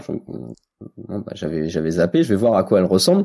En fait, truc tout con. Euh, en plus le la première moitié d'une des traductions me convenait plus que celle de celle de Baudelaire euh, et inversement, en fait, je, je, lui ai dit, bah, j'aurais bien fait un mix des deux, mais c'est juste pas possible. Mais euh, ça, sans, sans Internet, bon, bah, vive les, les bibliothèques, mais le, le, le, le, temps est beaucoup plus long, tu vois. Par, pour revenir sur la Ligue des Gentlemen extraordinaire, ah bah. ouais, j'ai, j'ai passé pas mal de temps en bibliothèque, ah tout simplement pour euh, emprunter des bouquins qui sont pour imiter le style puisque euh, Alan Moore imite des styles d'écrivains donc pour imiter le style euh, de, la traduction les bouquins sont pas disponibles sur le net euh, et gratuitement j'entends parce que enfin sincèrement j'ai pas envie d'acheter des, des, bouquins juste pour quelques pages et, et, puis ouais ça, ça ça ça aide énormément ou tout tout simplement pour des traductions officielles de discours politiques enfin d'hommes politiques etc c'est Internet, c'est une source d'information quasi infinie, donc. Euh... Et justement, si on parle d'Internet, euh, ça peut quand même avoir un inconvénient, c'est que les gens réagissent, quoi. Et est-ce que le public des, euh, des comics ou des fans de Marvel pour les romans, est-ce que c'est pas les plus relous du monde en fait? Alors je pense que les plus relous du monde, c'est quand même ceux de Star Wars, hein, j'ai l'impression. ah. ah. Je suis pas une grande fan de Star Wars du tout, mais. Surtout que Mathieu, on a fait pas mal du Star Wars en plus. Euh. Je, je, baigne, je baigne dedans euh, à ma grande joie. Euh, mais euh, alors pour le coup, pour pour les fans de Star Wars, moi j'ai pas eu de j'ai pas j'ai pas eu de soucis. J'ai eu euh, des gens qui m'ont contacté pour me féliciter de mes traductions. J'étais content. Ah ouais. Parce que c'est quand même en gros le public cible et je j'en suis j'en suis fort content. Euh, notamment, euh, ça m'est arrivé, euh, je crois, deux fois sur via Facebook, des gens que je connais absolument pas qui m'ont contacté pour me faire un compliment. Et ça, franchement, c'est c'est quand même hyper gratifiant. Euh, après, est-ce qu'ils sont relous? Ouais, il y en a certains forcément. Bah, comme je disais, à une période, j'allais sur des sur des forums et puis j'ai arrêté parce que j'interagissais un petit peu. Puis je voyais que c'était toujours. Il y en a deux ou trois, c'est pas la grande majorité, hein, mais qui sont agressifs. C'est que euh, si on a fait une erreur, c'est ou qu'on est nul ou qu'on l'a fait exprès. Et, euh, et, non, en fait, euh, bah, comme je disais tout à l'heure, on n'est pas parfait. En fait, euh, les délais sont très serrés. Il y, a, y a une erreur qui passe et ça passe partout. La relectrice l'a pas vu, l'éditeur l'a pas vu et c'est imprimé tel quel et et c'est malheureux. Et puis en fait quand ça part en guerre, euh, moi j'ai arrêté d'aller sur les forums à cause de ça parce que euh, à, la base j'y étais allé pour avoir les, les avis des, euh, des, des lecteurs sur sur mon boulot. J'avais trouvé des avis qui étaient très constructifs. Ça, ça m'avait permis de me de m'améliorer. J'en avais j'en ai trouvé d'autres qui m'ont bloqué. Par exemple la, la fameuse le fameux nœud de négation. Est-ce qu'il faut le mettre Est-ce qu'il faut pas le mettre? Euh, et ça, ça m'avait particulièrement bloqué. Et, euh, et au bout d'un moment, en fait, je me suis fait ma, propre opinion. Et puis, euh, et puis, euh, voilà, je vais, je, vais pas regarder, je vais pas regarder les, euh, les commentaires, en fait. Je... Et, et, toi, Alice, est-ce que tu as eu des, euh, des, des gens qui sont pleins ou qui ont fait des remarques sur les traductions de romans Marvel? Mes Non, mes romans Marvel, non. Pour l'instant, les retours que j'ai vus sont positifs. Voilà, je croise des doigts. Euh, euh, j'avais eu euh, un problème de, de critique à un moment sur une série prise en cours de route où c'était pas très clair que le premier tome publié n'était pas le numéro un, quoi. Euh, et donc il y a pas mal de gens qui ont pris ce tome-là sans que ce soit vraiment. Mais ça, c'est quelque chose qu'on a tous, euh, dont on peut tous faire l'expérience si on de la fantasy, par exemple. Vous achetez un roman, on vous dit pas que c'est un tome 1, donc euh, quand vous arrivez à la fin, vous êtes déçu parce que l'histoire n'est pas finie. Là, c'était l'inverse. Les gens achetaient le roman sans avoir bien, sans qu'on leur ait clairement dit que c'était le tome 3. Ah. Donc ça impliquait quand même que quelques faits n'étaient pas très clairs au début de l'intrigue, vu qu'il y avait eu un tome 1, un tome 2, quoi. Mais bon, ça n'avait rien à voir avec la traduction, quoi. C'est pas très agréable parce qu'on attend, on espère toujours que nos bouquins euh, cartonneront et trouveront leur public, mais euh, euh, non, pour l'instant, moi, je n'ai pas eu, je n'ai pas vu de critique sur le plan fidélité aux comics, style, voilà. je croise les doigts. Et justement, est-ce que est-ce que vous pensez qu'il y a une évolution de la, la valorisation des traducteurs? Alors moi, oui. Qu'est-ce que t'entends par valorisation? Bah déjà, enfin, bah, vas-y Alice, tu voulais dire quelque chose? Après. Moi, je, je pense que oui, parce qu'on a quand même plus de visibilité. Euh, euh, je trouve qu'il y a plus d'activités autour de la traduction, qu'on nous donne plus souvent la parole. Euh, avec euh, Laurent Lager, le copain que je citais précédemment, on a même fait une présentation sur nos traductions pour Disney à la Comic Con à Paris. On avait une salle de genre 150 personnes, elle était pleine. Et ensuite, on a eu du monde au stand pour en parler, donc euh, c'était hyper chouette. Et dans le monde de l'édition, il y a l'association des traducteurs littéraires de France qui fait beaucoup pour que euh, les journalistes notamment citent le traducteur quand ils font un papier sur un bouquin. Ils ont un petit hashtag les traducteurs existent qui est vraiment un hashtag tout con, pas agressif du tout. Euh, et quand ils voient passer euh, des infos, des articles sur internet et donc sur les réseaux sociaux qui disent le bouquin est génial, c'est de la très grande littérature nord-américaine, lisez-le à tout prix, mais qu'on ne sait pas qui l'a écrit en français, ils mettent le petit hashtag. Et j'ai l'impression que c'est quand même euh, ça entre dans les mœurs, quoi, d'être plus euh, nommé. Et on commence même maintenant à se battre un peu pour avoir le nom en couverture, parce qu'il y a des éditeurs qui, le font depuis longtemps, type Actes Sud, euh, soit Actes Sud, et moi pour la première fois j'ai eu mon nom en couverture il y a un, an et demi. Euh, euh, chez UGA Édition, éditeur extraordinaire, nom de la traductrice en couverture et même petit paragraphe sur ma petite personne à la fin du roman, du, c'était pas un roman, à la fin du livre, pour expliquer, euh, voilà, pourquoi j'avais pris cette traduction sur des dinosaures, en l'occurrence, que j'étais passionnée de dinosaures. Voilà, je trouve qu'on qu'on devient de plus en plus visible et que parfois on est même un argument de vente dans le cas des retraductions. Comme la retraduction Ah ouais, de 1984 il y a 2-3 ans. Ça a fait un, bon, 1984 est un livre hyper particulier, mais on a fait tout un point autour de la retraduction de 1984. C'était vraiment un événement, quoi. Oui. Ouais. Mais alors pour te répondre Mathieu, parce que dans les comics, euh, je sais qu'il y a, il y a Flo de, de Bliss qui s'est un peu battu et je sais que Sullivan aussi chez les comics. euh, Par exemple là, euh, bah, vu que tout à l'heure dans le bus t'étais avec moi, dans le Tortue Ninja le numéro 18 sur la quatrième de couvre, il y a un endroit il y a marqué traduit de l'anglais États-Unis par Mathieu Verdun, tu vois. Avant ça Ah, y était pas. j'ai- j'ai pas fait, mais je l'ai pas reçu d'ailleurs le 18 pour le coup. Et bah Je sais plus. tu, tu vois. Alors bon, c'est malheureusement à l'envers, hein, mais On attends. c'est- très fou. Ah ouais, c'est cool. Ouais, j'avais vu que Sullivan en avait parlé. J'étais très content. Je sais aussi que Michael, euh, Jérôme Oui, de chez Jérôme, Comics Initiative veut le, veut le faire. Et euh, j'étais très content parce que euh, c'est peut-être con, un petit peu. euh, ça fait peut-être un peu vantard et un petit peu genre regardez c'est moi qui l'ai traduit mais c'est euh, c'est super agréable à voir effectivement tu vois Alice quand tu disais que ouais il y a, y a ton nom en couverture etc effectivement ça doit faire un euh, passer je sais pas dans une dans une Fnac un Cultura ou autre et voir son nom sur une couverture ça doit faire un sacré effet ouais. en fait trouve qu'il y a un peu, euh, euh, une échelle de progression quoi. Il y a le nom de traducteur dans le du livre, donc les tout petits crédits euh, généralement au début du livre. Euh, ours, ça je c'est obligatoire, c'est vraiment le minimum quoi. Euh, mais il faut vraiment aller chercher l'info quoi. Ensuite l'étape au-dessus c'est d'être sur la page de garde, donc quand vous ouvrez votre livre, il y a de nouveau le titre est répété et il peut y avoir écrit en dessous traduit de l'espagnol par le machin. Euh, ça c'est l'étape 2. La quatrième de couve c'est déjà génial quoi. Euh, et alors le graal absolu euh, c'est la Ouais, c'est couverture. un, vraiment. prend un coup quoi. Alors que moi, tu Mais vois, moi, je trouve qu'il y a plus d'éditeurs qui le font. alors que moi j'ai pris au hasard un revue des années 80 et c'est jamais signalé en fait.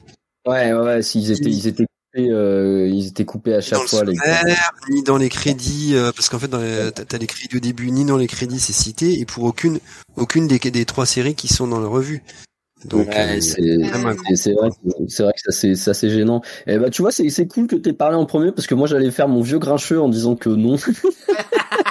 mais alors que effectivement non, effectivement, mais effectivement, t'as raison parce que c'est vrai que j'aurais pas pensé au et euh, au fait qu'il y a des des gens qui prennent la peine de nous mettre en, en valeur. Bah, tu, tu vois, tu citais euh, la, la, la Comic Con avec euh, le, le, le, panel qui a été organisé, la, avec Laurent et toi. Et effectivement, c'est vrai que j'ai vu que j'ai remarqué qu'il y avait des conventions qui avaient fait qui, qui, qui, avait fait appel à des traducteurs pour euh, pour faire des tables rondes sur euh, là-dessus et euh, et c'est cool ouais c'est c'est c'est bien qu'on qu'on parle un peu plus de nous parce que c'est vrai que on a tendance à dire qu'un traducteur est bon quand on n'en parle pas et qu'il est mauvais quand on en parle trop ou alors il est c'est qu'il est bon quand on en parle c'est qu'il est vraiment très bon mais c'est cool de ouais de de d'être mis en avant ça fait toujours ça fait toujours plaisir quoi euh, euh, et d'ailleurs, une autre chose qui me vient à l'esprit à propos du fait de donner la parole au traducteur, c'est qu'on connaît euh, nos livres ou nos comics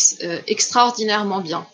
J'ai même entendu certains traducteurs dire qu'ils les connaissent mieux que leurs auteurs. Alors je trouve que c'est ouvert à débat. Est-ce que tu connais le bouquin mieux que ton auteur ou pas? Mais tu dois vraiment faire attention au moindre mot. Tu retapes tout. Le moindre dialogue, le moindre adjectif, tu dois prendre une décision dessus. Elle peut être plus ou moins consciente, mais elle est quand même là. Euh, et voilà, pour, si tu ne peux pas avoir un auteur parce qu'il vient de l'étranger ou parce qu'il est mort, euh, donner la parole au traducteur, c'est la personne la mieux placée pour dire de quoi ça parle, quels sont les enjeux, quels sont les thèmes, quel est le style. Euh, et pas plus tard que ce matin, euh, j'ai écouté un podcast euh, de C'est plus que de la SF sur Brandon Sanderson ah. et l'invité, bon il y avait plusieurs invités, mais ah il y avait Mélanie Fazi, qui est sa traductrice française, et elle le connaît sur le bout des doigts. Ça fait 13 ans qu'elle traduit des bouquins de 1000 pages de Brandon Sanderson, donc euh, il n'y a pas plus calé qu'elle, quoi. c'est clair. C'est clair. C'était passionnant parce que justement lors, du podcast, elle racontait euh, la, relation qui se créait avec l'auteur et qu'au départ c'était juste un petit, une petite œuvre et que finalement ça avait représenté des dizaines d'années de sa vie donc c'était euh, voilà ça fait 13 ans qu'elle bosse sur Brandon Sanderson ça, ça c'est assez dingue parce que euh, ouais est-ce que est-ce que dans d'ici 13 ans ou je sais pas quoi je bosserai sur euh, des comics d'un d'un d'un scénariste j'en sais rien mais effectivement c'est cool de, de, de les voir déjà de les voir évoluer en plus et en termes de style, en termes de, d'intérêt des thèmes abordés et tout, euh, ça, ça doit être un sacré truc à voir sur le long terme. Un podcast dans 10 ans pour voir comment ont évolué nos relations avec nos auteurs. c'est noté. Le GG Comics 139 euh, 000 euh, dans 10 ans. Rendez-vous dans 10 ans. Exactement. on, poussera un peu le saut des oreilles pour qu'on entende bien, parce que sinon ça marchera pas. c'est clair. Je, crois qu'il va falloir. Attends, ce sera, sera peut-être euh, cyberpunk hein, dans, dans 600, peut-être des oreilles bioniques, t'en sais rien. Quoi. Bah, bah, alors je vais, je vais prendre le relais. Alors du coup, bah, en, dernière question, avant qu'on puisse conclure et que vous, vous pouvez partager un peu euh, vos actualités, est-ce que il y a une œuvre que vous souhaitiez traduire ou que vous aurez aimé traduire? Et si oui, euh, laquelle? Alors moi, il y en a trois, alors c'est un problème, parce que vous avez 20 bah, dis les trois, allez, oh, soyons heureux, si soit les trois. On est plus à 6 minutes près. Numéro 1, si un éditeur a beaucoup de temps de vente et un gros budget, euh, Strumpet City de James Plunkett, c'est un roman irlandais qui se passe à Dublin pendant les années 1910, pendant une grosse grève, euh, qui suit le destin de plusieurs ouvriers. Euh, et, ouais, c'est Zola, quoi. C'est ça, mais c'est trop le germinal irlandais. J'ai déjà, en fait, j'ai déjà le bandeau quand même. Le germinal irlandais. Euh, voilà. Euh, qui n'a jamais été traduit et il mérite trop d'avoir une vie en dehors de l'Irlande. En Irlande, il est très connu, mais il mérite trop d'avoir une vie en dehors. Quoi. Voilà. Et j'aimerais que ce soit moi qui lui donne cette vie en français. Euh, dans un milieu plus proche de nos considérations de pop culture, j'ai deux livres sur les dinosaures. Euh, j'aimerais bien euh, relancer Dinotopia en France. Vous connaissez peut-être Dinotopia parce que il y a eu une série de téléfilms pendant les années 2000, mais à la base, ce sont des livres illustrés qui sont extrêmement beaux. Deux des quatre sont sortis en ah. France et ne sont plus en vente. Euh, donc euh, l'auteur est assez euh, est ouvert à l'idée. Je l'ai contacté et euh, voilà. Si un éditeur passe par là et veut se lancer dans Dinotopia, je suis là. On le fera suivre à tous les éditeurs. Et euh, Sorian, c'est un livre pareil sur les dinosaures qui est le pendant d'un jeu vidéo sur les dinosaures. C'est un livre superbe. Le jeu vidéo n'est pas encore sorti mais va arriver. Et j'aimerais bien traduire le livre qui va avec. Et c'est aussi, ça c'est un peu, ça peut être un moteur quand on est traducteur. On a des passions et on essaye de leur donner une vie. Ensuite, rien ne garantit que les, moi j'ai déjà contacté un éditeur pour Sorian. Bon, il m'a pas répondu, mais euh, on peut toujours essayer de trouver la bonne personne qui aura envie de porter ce projet et qui trouvera le livre aussi génial que vous euh, et qui investira de l'argent dedans et qui ensuite le portera au public pour que le public puisse en profiter, quoi. Effectivement. Et Mathieu alors? Ah, moi, c'est une bonne question parce que là, je suis pris complètement par surprise. Euh... En plus, j'ai traduit quand même pas mal de trucs que j'aurais bien aimé traduire au final. euh... En termes de comics qui n'auraient pas été traduits, je sais pas parce que là, j'en ai pas qui me qui me viennent à l'esprit. T'as pas le traditionnel Sandman ou Watchmen? Parce que moi, plusieurs m'ont sorti celle-là. Enfin, c'est ces deux œuvres. Sandman, ouais, si peut-être après pour. Euh, alors j'ai pas tout lu en plus, mais pour euh, pour en avoir lu une partie en anglais, euh, c'est quand même sacrément corsé. Donc je me dis mais punaise, qu'est-ce que je me taperais la tête contre les murs. donc en même temps, j'allais dire c'est peut-être pas un mal que quelqu'un l'ait fait pour moi, mais je le lis en anglais. Donc en regardant ma bibliothèque, bah, je suis assez preneur de ce que fait Gail Simon. Donc c'est Birds of Prey ou c'est Wonder Woman, ouais. Euh... Qui Astro City de Kurt Busiek. Ah. Ah, j'en connais un qui, qui, serait heureux. Ah, bah attends, il, il, est mieux. vraiment bien le traduire. J'ai pas tout lu, mais c'est tellement bien écrit. Ah, ça, on est bien euh, d'accord. ça y est, il est réveillé.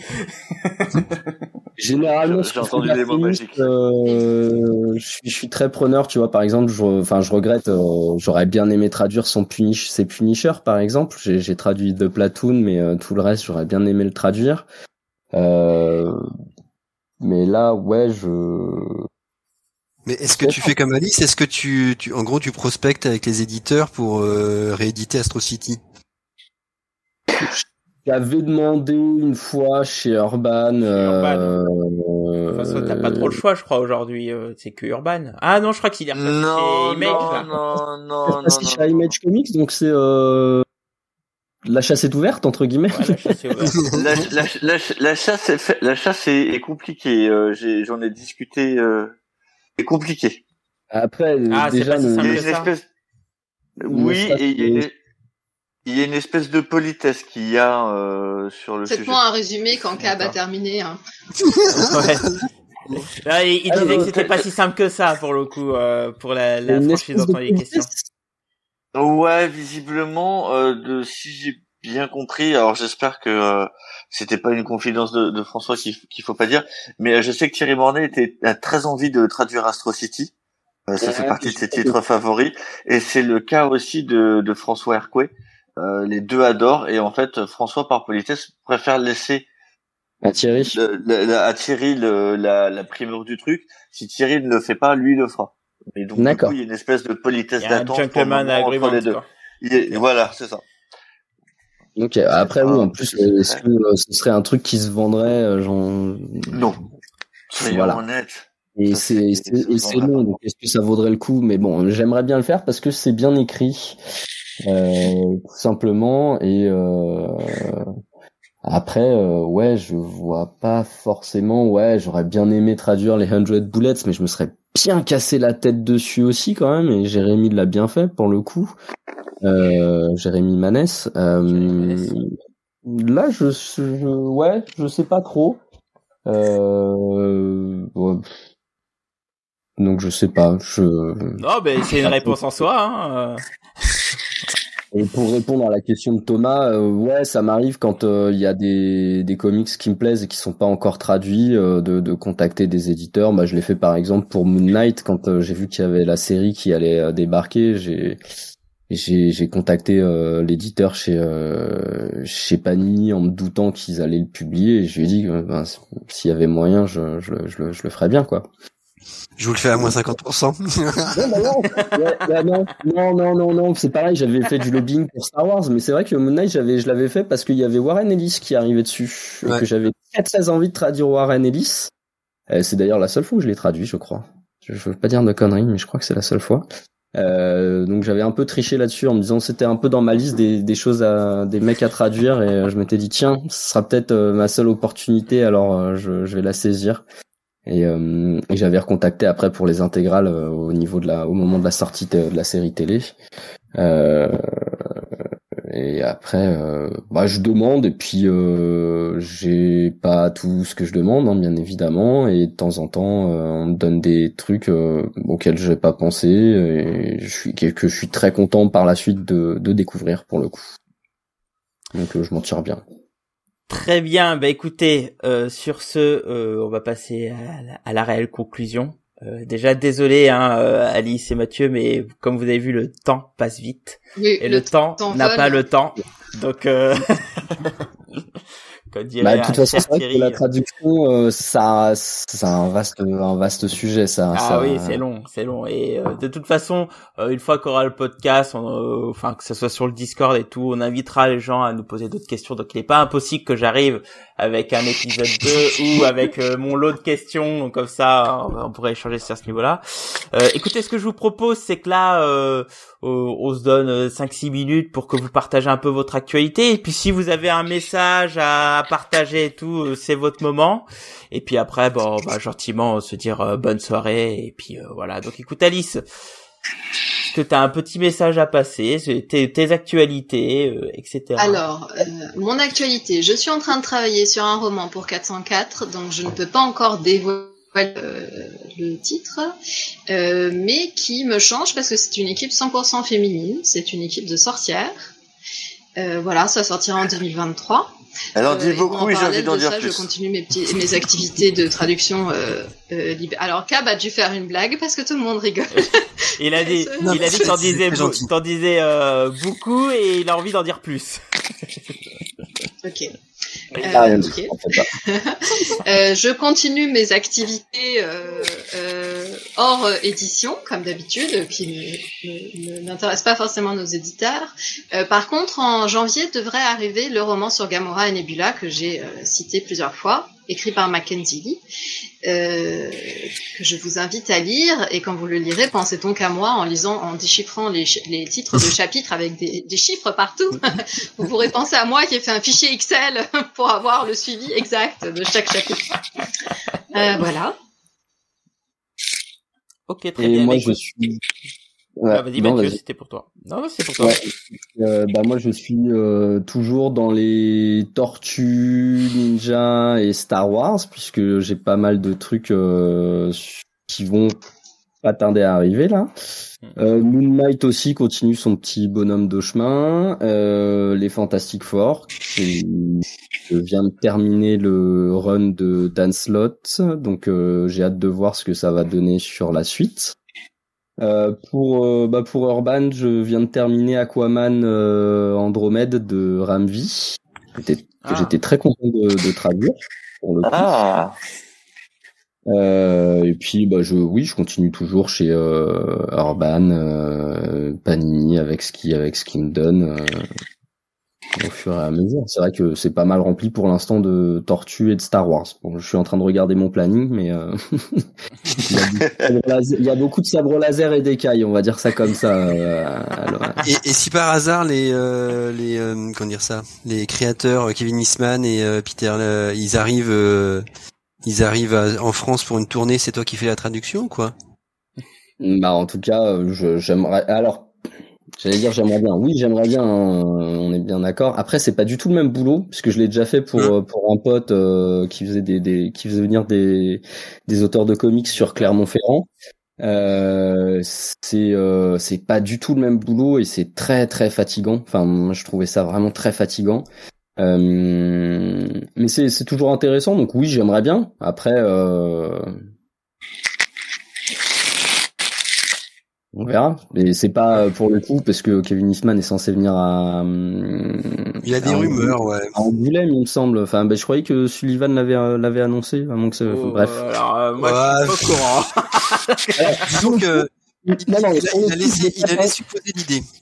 D'accord, ok, parce que moi j'ai j'ai pas parlé à Sullivan, hein, c'est pas une révélation ni quoi que Non, ce non, soit. non, Euh, Il en j'ai- parle dans, une euh, vidéo où il, il dit que c'est un projet, qu'il qu'il espère tout ça, mais voilà. D'accord, ok, j'avais cru euh, j'avais cru que donc j'avais mal compris. Donc bah, si déjà jamais hein. Enfin, moi, j'ai, j'ai déjà interviewé Kevin Eastman. euh, Il était venu à l'une des premières Comic Con de Paris où, où c'était une Japan Expo Comic Con, un truc comme ça. D'accord. Ouais, moi je oui, j'aimerais bien forcément. hein, C'est c'est- c'est toujours euh, c'est c'est toujours cool. Euh, surtout si en plus euh, ils ont un, un accent qui est compréhensible, hein, parce qu'il y a quand même certains auteurs qui sont très difficilement compréhensibles. Oh, Kevin Eastman, ça va. hein. C'est. Ah, il est pas écossais, quoi. Ouais. Est-ce que ça. vous avez un, un dernier petit message à distiller avant que je vous souhaite une bonne soirée, euh, mes chers amis traducteurs? Moi, j'en ai un très important. Vas-y, tu Alice. sais, euh, le slogan, le slogan des GG. Eh bien, lire des comics, c'est bien, mais écouter les GG, c'est mieux. Merci, mais je le ferai après. Je- je à, à me la voler, ouais. je- Qu'est-ce qui se passe euh, Très très Et Mathieu. Ma- Mathieu, Euh, t'as un bah- petit message à distiller? Non, pas spécialement. Continuer à, à lire et à aimer les, les comics. C'est- Ce sera déjà très bien. Bah nickel. Bah ah, écoutez, en tout cas, aussi. ah bah ça, euh, une évidence ça. Bah en tout Oh, cas, moi je vous remercie grandement, que ça soit Alice et Mathieu. J'ai appris pas mal de choses ce soir. J'ai trouvé ça hyper intéressant. Alors encore une fois, je suis désolé, j'ai dû condenser, hein. Parce que ouais, voilà, on, on pourrait faire un épisode 2 et 3, hein. euh, surtout qu'Alice, je sais qu'on n'a pas tout abordé, je suis désolé, mais bon. Et on n'a pas fait l'exemple de difficulté la plus difficile, en fait. C'est une difficulté tellement difficile qu'elle est difficile à expliquer. C'est dommage. J'aurais bien aimé, j'aurais bien aimé la connaître celle-là pour le coup. Eh ben vas-y, alors on t'accorde 5 minutes pour l'accorder, mais c'est c'est Cab qui va pas être content. Hein. Ouais, non, non, non, non, non, non. mais Et c'est vrai qu'elle elle l'entend pas. Ah oui, c'est vrai que tu l'entends pas. Bah, vas-y, vas-y Alice, euh, prends ces 5 minutes, explique Ah, non, mais- cette difficulté. La difficulté, mon dieu, un sigle, un sigle anglais, euh, il Ah fallait non, faire c'est- infernal. Voilà. Faire tenir, euh, déjà, il fallait, j'avais mon sigle en anglais, j'étais obligée de le garder. Il fallait que je, j'enfile des mots dedans pour dire à peu près la même chose que les mots Ah. anglais, mais il Oui. fallait que ça colle aux lettres anglaises, euh, donc je pouvais pas réutiliser les mêmes mots que l'anglais parce que ça ne collait pas. Ça, c'était la difficulté numéro un. Euh, difficulté numéro deux, genre 100 pages plus loin, il y a un personnage qui fait une blague en changeant les mots pour que le sigle change aussi et devienne, au lieu que sharp, ça devient shit. Donc en fait, il est en train de leur dire que leur société, elle est pourrie.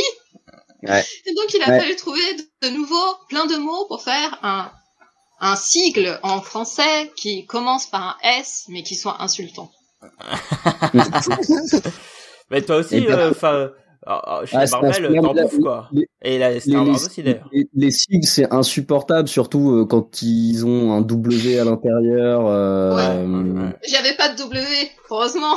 Parce que le Sword, les trucs comme ça, euh, Mais ouais, le Sword, enfin moi, il y, a- il y, a- il y en a plein dans chez Marvel que tu peux plus traduire. Avant, on les traduisait de temps en temps. Maintenant, on les traduit plus.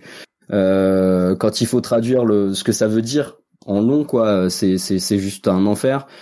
Euh, donc on les traduit plus non plus, ça devient des notes de, de bas de case généralement et effectivement le, le- la blague qui débarque dessus cinq cinq pages plus tard en fait euh, moi ça m'est arrivé de la supprimer en fait tout simplement parce que Ah oui. euh, non mais parce qu'en fait Je, je- c'est où tu, tu, tu transcris la blague en français en te disant ouais euh, comme tu disais les, les, les gens qui comprennent l'anglais verront bien euh, Ouais. quelle était la blague à l'origine mais tu peux pas la elle est juste pas retranscriptible en, en français. Euh, et euh, donc bon, pff, moi, je pense que le, tra- le traducteur de Warren Ellis sur Next Wave a dû se, se tirer une balle là-dessus Merci avec tous les acronymes. Parce que clair. il y en a, il y en a un paquet dans la série et euh, ils sont tous énormément délirants et ils changent à chaque fois. Et je me dis, mais ça a dû être l'enfer. ouais mais je crois que le traducteur avait changé les, euh, les sigles il me semble il les avait francisés ce qui est euh, Certains, mais pas tous. Écoute, euh, mais oui, ça c'est oui, effectivement dans Next Wave, euh, puisque c'est ce dont parlait Cab, Cab pardon, euh, il y a des tout un tas de sigles qui font euh, l'objet de blagues, l'explication, enfin le, le, sigle en long change, changeant de, de bulle en bulle limite pour parce que ils se foutent de la de la gueule de la société en question ou de l'organisation en question et, et ouais, c'est l'exemple parfait de, de, de ta difficulté, tu vois, par exemple. Il suffit de prendre ce bouquin et il doit y avoir 10 exemples de cette difficulté là dedans. C'est euh, ouais, ça c'est insupportable. C'est insupportable. Bah désolé Alice, euh... t'as pas pu entendre la de Cab. ah. Mais bon. Bah écoutez, bah sur ce, on va on va conclure sur ça, sur cet insupportable comme Cab. Euh... C'est une blague évidemment, Cab. Bon, en tout cas, je vous remercie parce que c'était hyper intéressant. Euh, ouais, merci sur beaucoup. ce, bah, euh, merci beaucoup.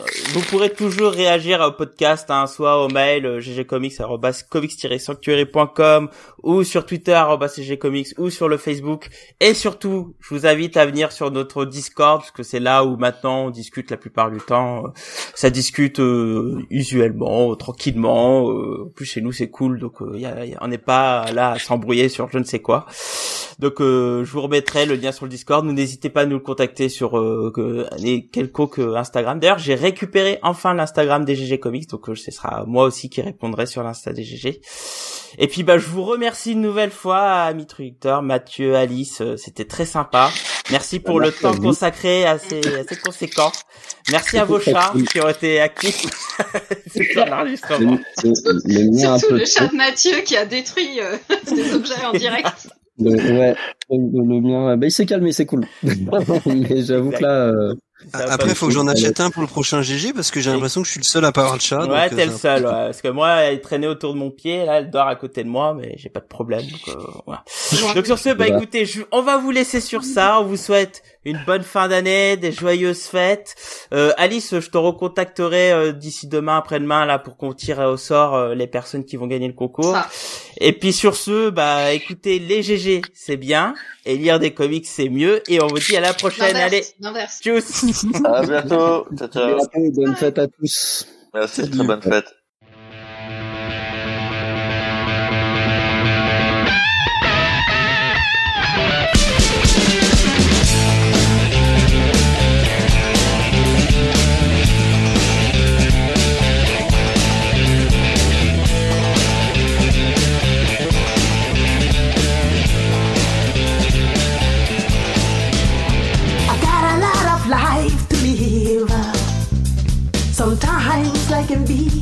Very short.